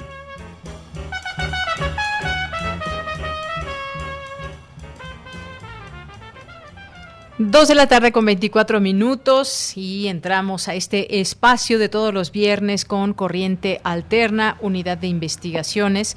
Y pues el día de hoy ya nos acompañan, vamos a, estar aquí eh, con ellas platicando con Aranza Flores y Sandra Ramírez, a quienes saludo con mucho gusto. Aranza Flores es de la carrera de Ciencias de la Comunicación. ¿Cómo estás, Aranza? Hola, ¿qué tal, Eliana? Muy bien, gracias. ¿Y tú? Bien, muy bien, muchas gracias, contenta de, de, escucharte y también de darle la bienvenida a Sandra Ramírez, que de igual forma es de la carrera de Ciencias de la Comunicación. ¿Qué tal, Sandra? Hola, ¿cómo estás? Muy bien, muchas gracias. Pues ustedes nos van a platicar de la menstruación digna. De pronto, pues nos nos puede nos puede saltar un poco a ver qué de qué se está hablando cuando estamos cuando estamos hablando de menstruación digna, a qué se refiere. Pero pues hay todo un movimiento en esto. Cuéntenos acerca de este texto que podremos leer muy pronto en Corriente Alterna. Aranza. Sí, claro, pues mira, Deyanira, nosotras estamos súper emocionadas porque eh, Corriente Alterna nos dio la oportunidad de hablar ampliamente sobre un tema que es históricamente matizado, que es la menstruación, a pesar de que la mitad de la humanidad menstruamos. Y pues bueno, nosotras consideramos que menstruar con dignidad implica que un proceso experimentado por todas las mujeres en edad reproductiva no sea grave por estas condiciones. Eh, te dejamos escuchar, Aranza. Sí. Adelante. Sí, retoma la plática, por favor. Sí, este, o sea que para todas las personas sean iguales ante la ley, pues el Estado debe contemplar estos procesos que atraviesan los cuerpos, pues, de las mujeres y ahora también de las personas menstruantes en todo momento. Muy bien. Bueno, eh, Sandra Ramírez, ¿tú qué nos puedes decir sobre este tema también en el cual participas? Eh, claro, pues como lo menciona Aranza, nosotras estamos muy emocionadas por abordar este tema. En este primer texto que, presentamos, lo abordamos desde dos ejes principales. El primero tiene que ver con la educación que se imparte en las escuelas, ¿no? Sobre todo a nivel público, sobre la menstruación. Y el segundo va respecto de las discusiones a nivel políticas públicas que se han dado sobre el mismo tema. Eh, ambos son muy importantes porque, pues, en un primer nivel encontramos que la información que se da en las escuelas sobre la menstruación, pues, es muy cerrada, ¿no? Y contribuye a que este tema eh, siga siendo un tabú no solamente para las mujeres que lo experimentan, sino pues para toda la sociedad. Entonces, eso en un primer sentido y en una segunda parte, también importante, exploramos y explicamos las discusiones en políticas públicas que se han dado respecto a esto. En octubre, por ejemplo, se viraliza la iniciativa Menstruación Digna, la cual no fue aprobada, y esta consistía básicamente en reducir la tasa de IVA a los productos de gestión menstrual. Esto porque además de que la menstruación nos cruza a nivel personal y social, también está lo económico, ¿no? Es decir, pagamos un impuesto por menstrual y pues nada, esta iniciativa parte de que se trata de un impuesto discriminatorio en medida de que solamente lo pagamos nosotras, además por una cuestión biológica que es incontrolable. Así es, bueno, pues están estos enfoques justamente, pues eh, efectivamente, pues es hay un movimiento que busca eliminar el IVA de estos productos sanitarios. Incluso se hicieron también algunos cálculos de cuánto eh, nos gastamos una mujer a lo largo de nuestra vida con, con todos estos productos eh, cada, cada mes. Y bueno, pues salió ahí una, una fortuna, pero pues interesante también que se ponga en la mesa este, este tema y de ahí pues que surja este término de menstruación digna y muchas otras cosas que han ido surgiendo también como la, la, famosa copa menstrual, que tiene toda una razón de ser en todo esto. No sé si también vayan a tocar este tema dentro de su trabajo. Aranza. Sí, sí, eh, también se toca ese tema, pero bueno, como menciona Sandra, es un tema que también se puede ver desde varias aristas, ¿no? No solo también desde lo político y lo educativo, por ejemplo, también hay un apartado eh, que habla sobre la menstruación en la cultura y cómo se aborda desde, pues ya sabes, ¿no? Textos, películas, libros, etcétera, y cómo nosotras nos vemos representadas a partir de, pues, estos productos culturales, ¿no? De la misma manera, hay un producto que habla sobre cómo las mujeres y las personas menstruantes hemos vivido nuestro proceso eh, durante la pandemia, que eso también tiene implicaciones muy fuertes. Por ejemplo, hay muchas mujeres y personas menstruantes que han eh, pues divulgado que sus periodos se han visto afectados por todo el estrés y los cambios en el cuerpo que la misma pandemia trae consigo entonces, pues también consideramos que es un tema del que se tiene que hablar, ¿no? Para, para hablar de una menstruación digna. Claro, por supuesto, Aranza, y pues eh, efectivamente un, un, tema que de pronto sigue siendo un tema tabú para muchas personas y que no se deja claro, por ejemplo, cuando se habla del tema para muchas mujeres que están por comenzar una, una vida ya eh, con cuando les llega la menstruación, eh, pues estos cambios que se experimentan desde el cuerpo, estos cambios ah, para los que hay que estar preparados tanto física como mentalmente eh, Sandra, pues ya nos decía Aranza sobre ese tema de la copa menstrual, también importante. ¿Hacia dónde va todo esto? ¿Qué importancia está teniendo también el poder hablar de esto? Y finalmente, ¿qué sucedió con aquel, aquel movimiento que buscaba eliminar el IVA de los productos sanitarios? Pues menstruación digna sigue. Como te comenté, esta, esta iniciativa del IVA no fue aprobada, pero siguen varias eh, esperando por votación. También ellas tienen una propuesta que apunta más bien a la gratuidad, ¿no? A la gratuidad de estos productos, a su distribución en las escuelas y en los centros de salud, eh, sobre todo porque eh, como se parte de que no todas las mujeres eh, estamos en igualdad de condiciones para poder gestionar nuestra menstruación, ¿no? En medida de que en el mercado laboral, pues las mujeres en general estamos en desigualdad de participación. Entonces hay, hay mujeres que no pueden acceder a estos productos y de hacerlo además tienen que pagar un impuesto por ello. Entonces la discusión en lo político sigue ahí, eh, siguen iniciativas pendientes, como te digo, y también eh, pues se está buscando incluir esto de la educación menstrual, porque ahorita que lo mencionaba Aranza, que, encontramos que esto implica diversas aristas, ¿no? Y ella habla, por ejemplo, de cómo ha afectado en lo emocional eh, a nuestra menstruación durante la pandemia por el estrés, por el miedo y por todo esto. Y esto también tiene que ver con cómo nos enseñan que tiene que ser nuestra menstruación, ¿no? Encontramos que en los libros de educación primaria se menciona la menstruación únicamente en su relación eh, con la función que tiene con la sexualidad, ¿no? Es, decir, nos dicen como que este es el inicio para que podamos quedar embarazadas, para que estemos como ligadas a nuestra capacidad de maternar y nunca nos dicen que, que también este es un indicador de que estamos bien de salud y de que estamos bien de salud, no solamente física, sino también emocional, ¿no? Que todo esto está en orden. Y de que también esto va en correlación con nuestro placer, con la forma en que reconocemos nuestros cuerpos. Entonces, pues respondiendo a tu primera pregunta, creo que al final toda esta discusión, tanto en el tema educativo, político como cultural, y en todos los sentidos, todas las aristas que atraviesa la menstruación, pues llega a este último, ¿no? A que nosotras podamos reconocer nuestros cuerpos de maneras distintas y sobre todo con concepciones más amables. Muy bien. Bueno, pues muchas gracias por compartirnos parte de este tema y de este texto que podremos leer el próximo domingo ahí en Corriente Alterna. ¿Algo con lo que se quieran despedir, Aranza? Sí, pues nada más que eh, agradecer eh, tanto a ustedes como a Corriente Alterna por permitirnos posicionar estos temas, porque bueno, creo que eso también es un gran paso para dejar de estigmatizar muchos temas que a veces creemos que son entre comillas de mujeres, pero que en realidad son temáticas de derechos humanos, ¿no? Entonces, pues eso, anímense a leer la nota. Claro que sí. El próximo domingo en corrientealterna.unam.mx. Eh, ¿Con qué te despides, Sandra?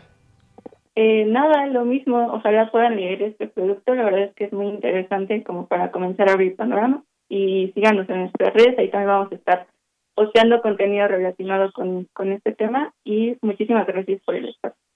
Muy bien, pues a ambas muchísimas gracias, gracias por estar aquí y pues invitamos a todo nuestro público que todos los viernes esté aquí presente con eh, Corriente Alterna y tener esta oportunidad nosotros de platicar con quienes participan de esta unidad de investigaciones. Aranza Flores, muchas gracias. A ti, Deyanira, muchas gracias y saludos a todos. gracias. Adiós, Sandra Ramírez, muchas gracias por estar aquí. Adiós, gracias. Hasta luego, muy buenas tardes y continuamos. Prisma RU. Relatamos al mundo. Porque tu opinión es importante, síguenos en nuestras redes sociales, en Facebook como Prisma RU y en Twitter como arroba PrismaRU.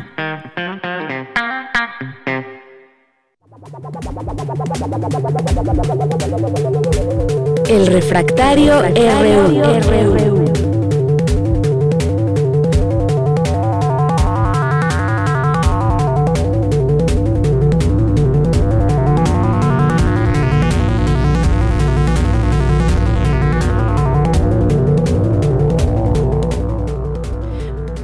Pues ya estamos a punto de, bueno, ya entramos más bien a Refractario RU, los temas que han sido noticia a lo largo de la semana.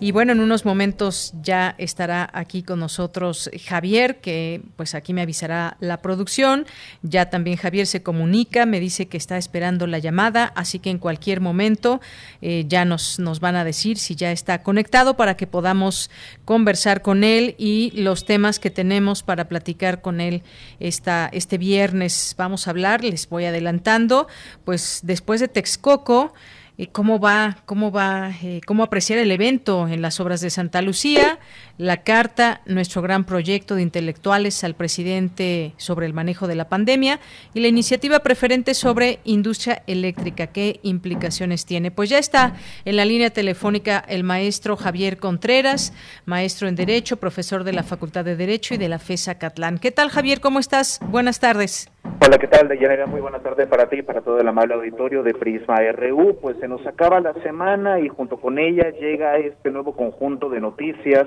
que vale la pena que tengamos presente para discutir y analizar. Lo que ha ocurrido ahora en el aeropuerto Felipe Ángeles, en la terminal de Santa Lucía, esta terminal militar, pues es algo mm, inédito de alguna manera por tratarse de la inauguración de una base militar, pero que va a tener el destino finalmente de convertirse en un aeropuerto comercial.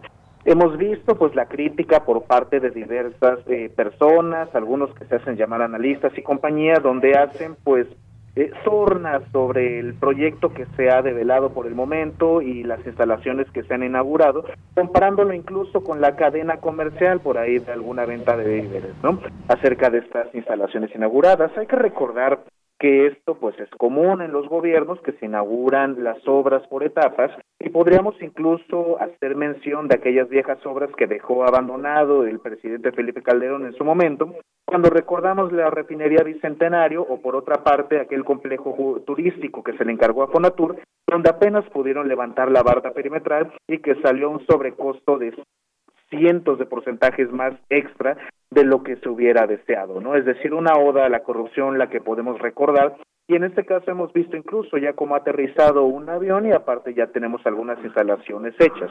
Hay que tenerlo muy presente, muy claro. No se trata de una defensa a destajo con respecto al proyecto del Aeropuerto Internacional Felipe Ángeles, pero hay que tener en consideración que las obras se están haciendo, que van avanzando y que a pesar de este contexto de pandemia, pues se ha tenido la diligencia para poder llevar a cabo este tipo de eh, construcciones. Claro, como resta el tema del cual conversaremos en breve, puede que se redirigieran los recursos hacia otro tipo de finalidades. No obstante, me parece que también es de cierto reconocimiento, tanto para el equipo de construcción dentro de las Fuerzas Armadas como para las personas que están construyendo este aeropuerto, que pudieran llevar a cabo estas construcciones en tiempo récord durante esta circunstancia tan complicada como es la pandemia.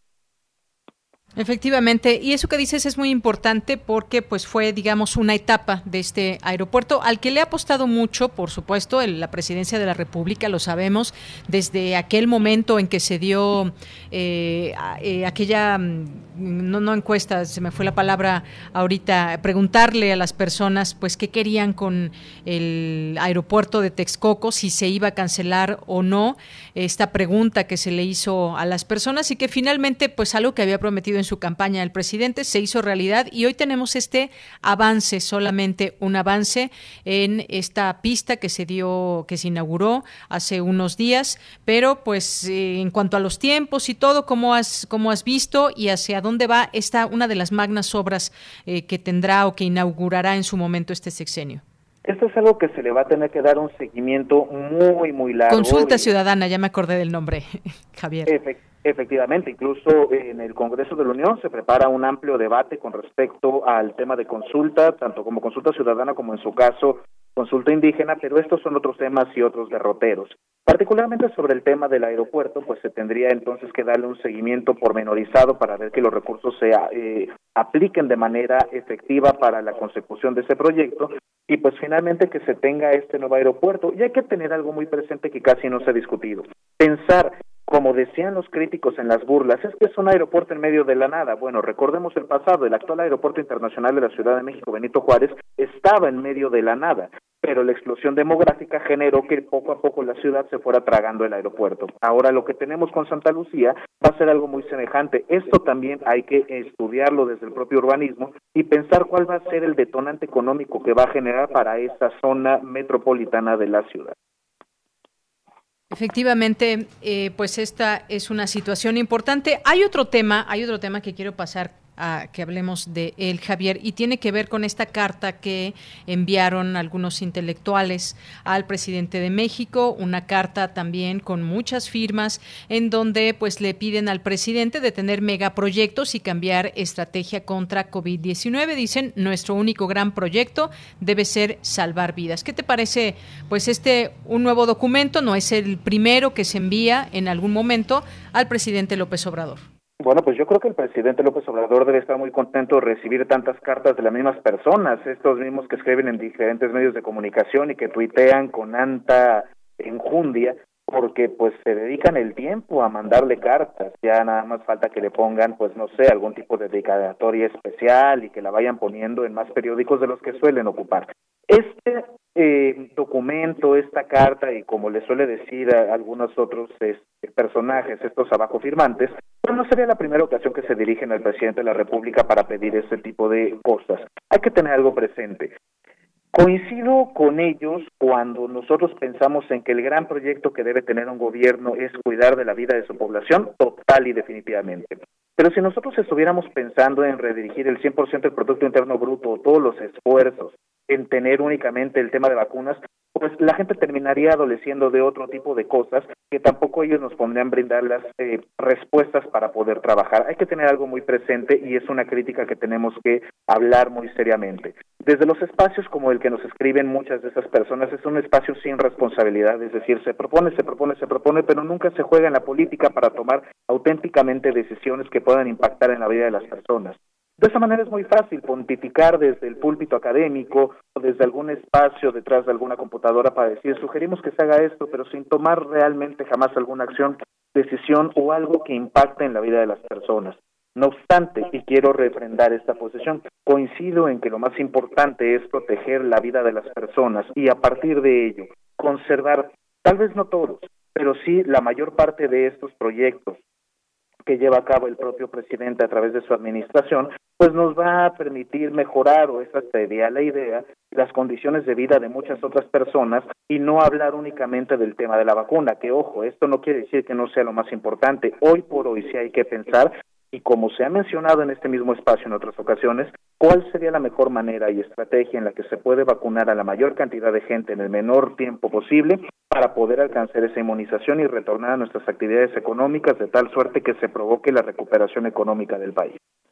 Entra también, pues sin lugar a dudas, no queremos pensar mal ni nada, la parte política en todo esto, Javier, no sé cómo, cómo lo veas tú, porque es una carta, yo coincido con algunos análisis que he tenido oportunidad de, escuchar, de leer, que pues es una carta eh, prácticamente cuando ya se sabe, una carta que se sabe ya de antemano la respuesta del presidente, y es que no, no va a echar atrás los proyectos que digamos ha anunciado y que son una parte toral de su su sexenio, que están siendo, porque todavía no están terminados y, ni inaugurados, pero este es uno de los objetivos, estas eh, grandes construcciones que en algún momento eh, se tendrán para el país, hasta donde sabemos y hasta donde van en marcha las construcciones. Estaba hecha esta carta como pues para ya, conocer de entrada la respuesta. Yo no en ningún momento me imaginaría que el presidente diga, sí, vamos a echar para atrás el tren Maya, sí, vamos a echar para atrás eh, dos bocas, en fin, yo creo que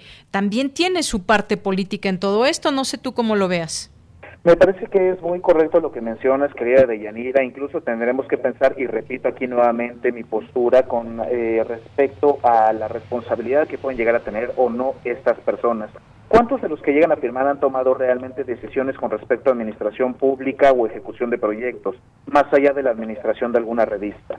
Esto creo que es muy importante tenerlo presente y muy, muy claro. Y por supuesto, se trata de una carta con una pregunta que ya se contenía y conocía la respuesta, sobre todo pensando incluso desde cuando se hablaba, por ejemplo, del propio aeropuerto, cuando se hablaba acerca de la construcción del tren Maya y el tema eh, medioambiental. Entonces, más allá de pensar que el presidente pueda ser eh, insistente e incluso algunos dirían necio con respecto a sus diferentes posturas, no solamente políticas, sino en términos de administración pública con respecto a su gobierno, pues hay que tener presente también sobre este tipo de cartas eh, qué tipo de debate se puede llevar a cabo en realidad y hacia dónde vamos, porque si ahora se critican este tipo de decisiones, podríamos preguntarnos, ¿por qué no se hizo este tipo de cuestionamientos si la vida es su gran proyecto en administraciones pasadas donde no se terminaron siquiera una clínica del IMSS? Donde se desviaron recursos para poder llevar a cabo la construcción de ese, eh, esa infraestructura hospitalaria que hoy tanto nos hace falta. ¿Es que acaso ese dinero no era también importante o solamente empieza la vida y el destino a partir de 2018?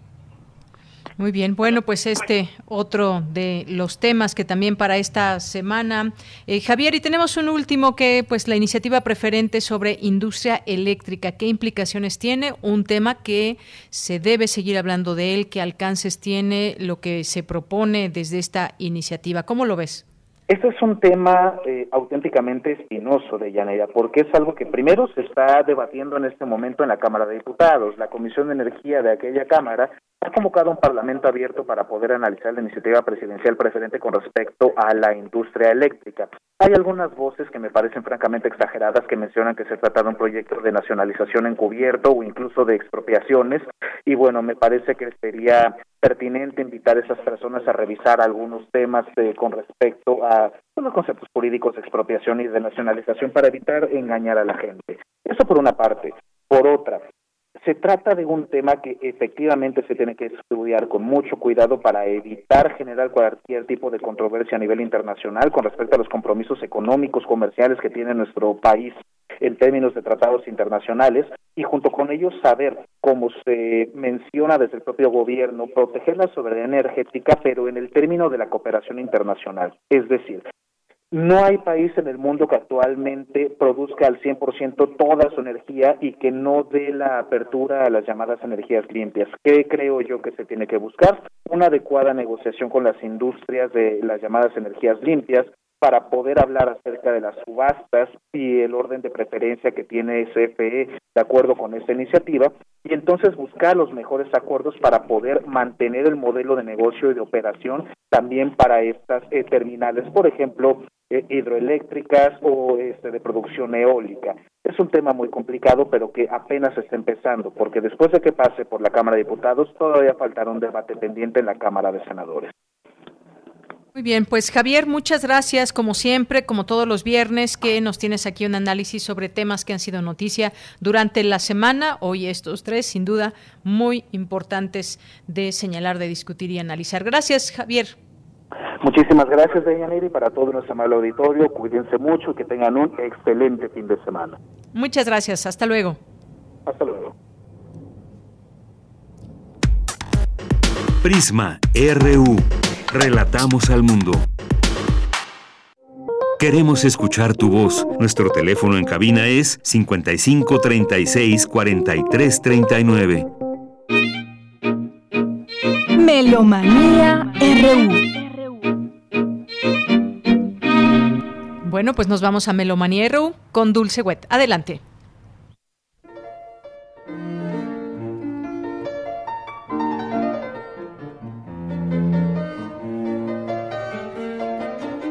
Buenas tardes, Deyanira, Dani y amigues melómanes de Prisma RU. Les saludamos Francisco Ramírez y Dulce Wet hoy 12 de febrero del 2021 con un aniversario de nacimiento, dos aniversarios de fallecimiento y el cumpleaños el próximo domingo de otro gran compositor. Tenemos también invitaciones de la Coordinación Nacional de Música y Ópera para asistir virtualmente a las presentaciones del Foro Internacional de Música Nueva Manuel Enríquez en su edición 42, viernes 18 horas, sábado 18 horas y domingo 18 horas.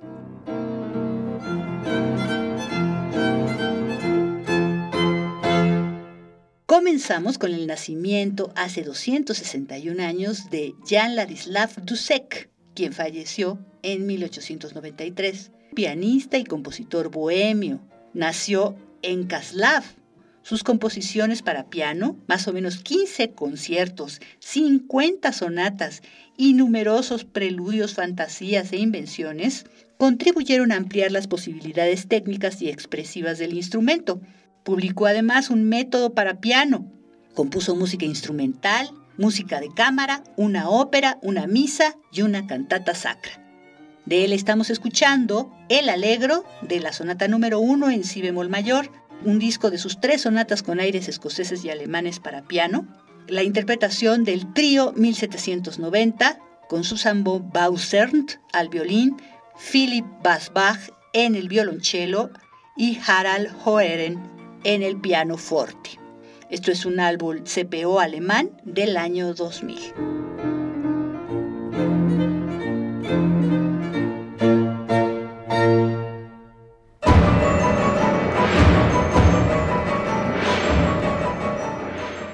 Hoy 12 de febrero del 2021 recordamos el fallecimiento de George Einstein hace 62 años compositor estadounidense, nacido el 8 de julio de 1900 en New Jersey. Él fue conocido como el Enfant Terrible en París en la década de 1920, hace un siglo. Antail estudió en el Conservatorio de Filadelfia. En 1922 viajó a Europa. Él iba a ser un concertista y así estrenó muchas obras suyas como la Sonata Aeroplano y la Sonata Salvaje. En Berlín conoció a Stravinsky y se convirtió en una influencia muy importante en su estilo de composición. La comunidad artística de París, entre ellos Joyce, Pound, Satie, Picasso, defendieron a Antail como un portavoz musical de sus ideas modernistas. Uno de sus mayores logros fue, cuando joven, el espectacular ballet mecánico que estamos escuchando, un hito en la literatura para conjunto de percusión, una producción compleja, hasta con hélices de avión. Más tarde, Antail adoptaría elementos neorrománticos y neoclásicos en su música, dejaría estas vanguardias y se dedicaría a escribir música para películas a partir de 1936. La versión que escuchamos, escrita primero en 1926, pero arreglada por Reinberg de Leu en 1953, con el Schoenberg Ensemble y el propio Reinberg dirigiendo, es un CD del 2010 de Radio Netherlands, una producción holandesa.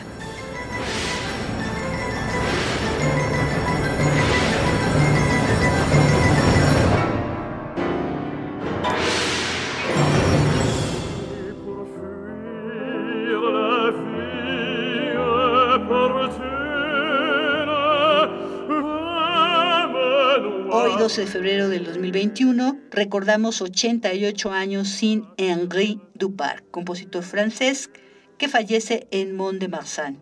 Duparc estudió con César Franck y también ahí conoció a Ernest Chasson. Primero escribió música que destruyó muy poco tiempo después. De lo que más se conservan son sus canciones, escritas entre 1868 y 1884 fueron muy innovadoras en su época y se convirtieron en una parte importante del repertorio vocal francés. De él vamos a escuchar Chanson Triste, la canción Triste. Esto es música del álbum Canciones para barítono y piano del sello Testament, grabado en el 2001, con Gerard Sousset como barítono y Dalton Baldwin al piano.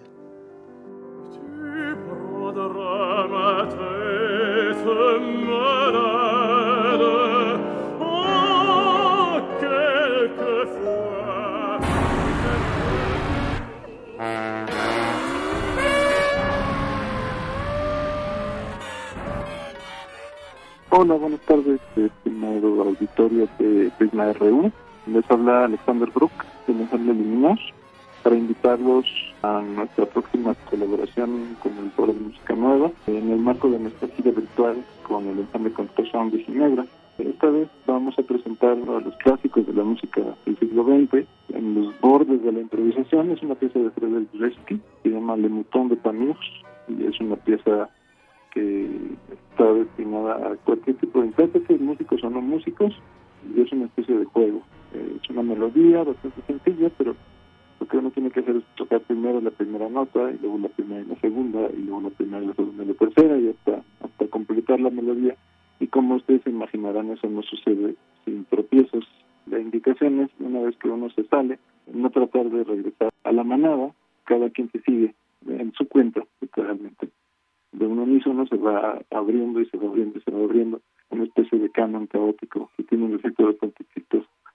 Hicimos esta pieza con nuestros amigos de composición a distancia, nosotros grabamos en un jardín bellísimo en la Candelaria Coyacán y ellos grabaron con esta técnica que se llama green screen, con las pantallas verdes. En el video por lo menos estamos todos juntos. Creo que quedó una versión bastante curiosa y ojalá puedan acompañarnos este viernes a las 18 horas, hora de la Ciudad de México, a través de los canales del Instituto Nacional de Bellas Artes, sobre todo YouTube y con retransmisión en Facebook y tal vez en nuestras redes. Y ahí los esperamos.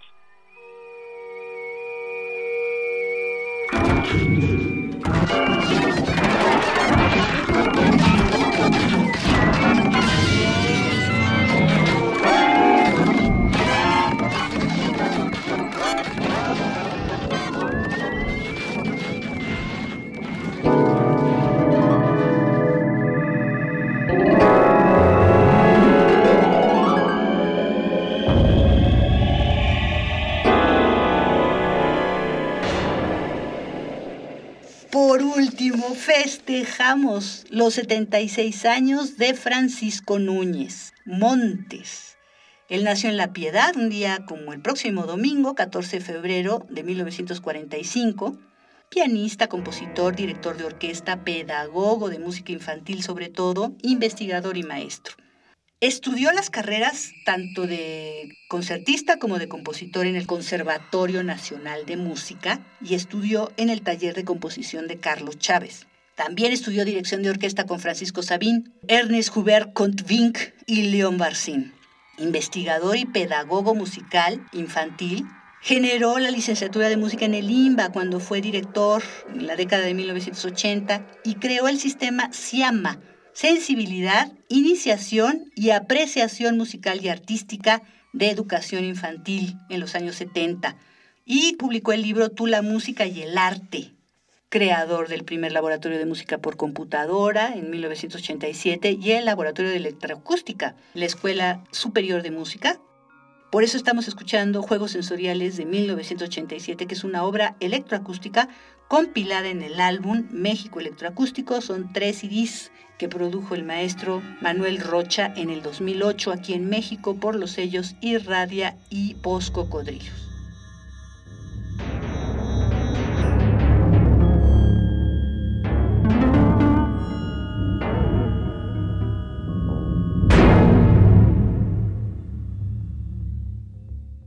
Muchísimas gracias por su atención y su atenta compañía. Estuvimos con ustedes Francisco Ramírez y Dulce Wet. Hasta la próxima.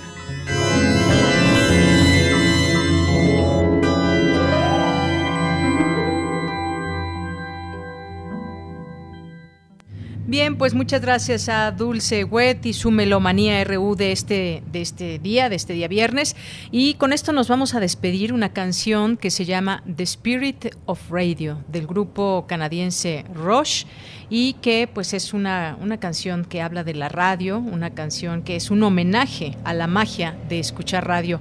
Pues con esto nos despedimos, gracias allá a Socorro Montes, a Daniel Olivares, a Denis Licea, aquí se despide de Yanira Morana, en nombre de todo el equipo y de todos los que hacen posible la radio aquí en Radio UNAM, mañana festejemos. Y tenga mucho cuidado, este aire está terrible, de pronto puede haber algún accidente, una situación, tenga cuidado.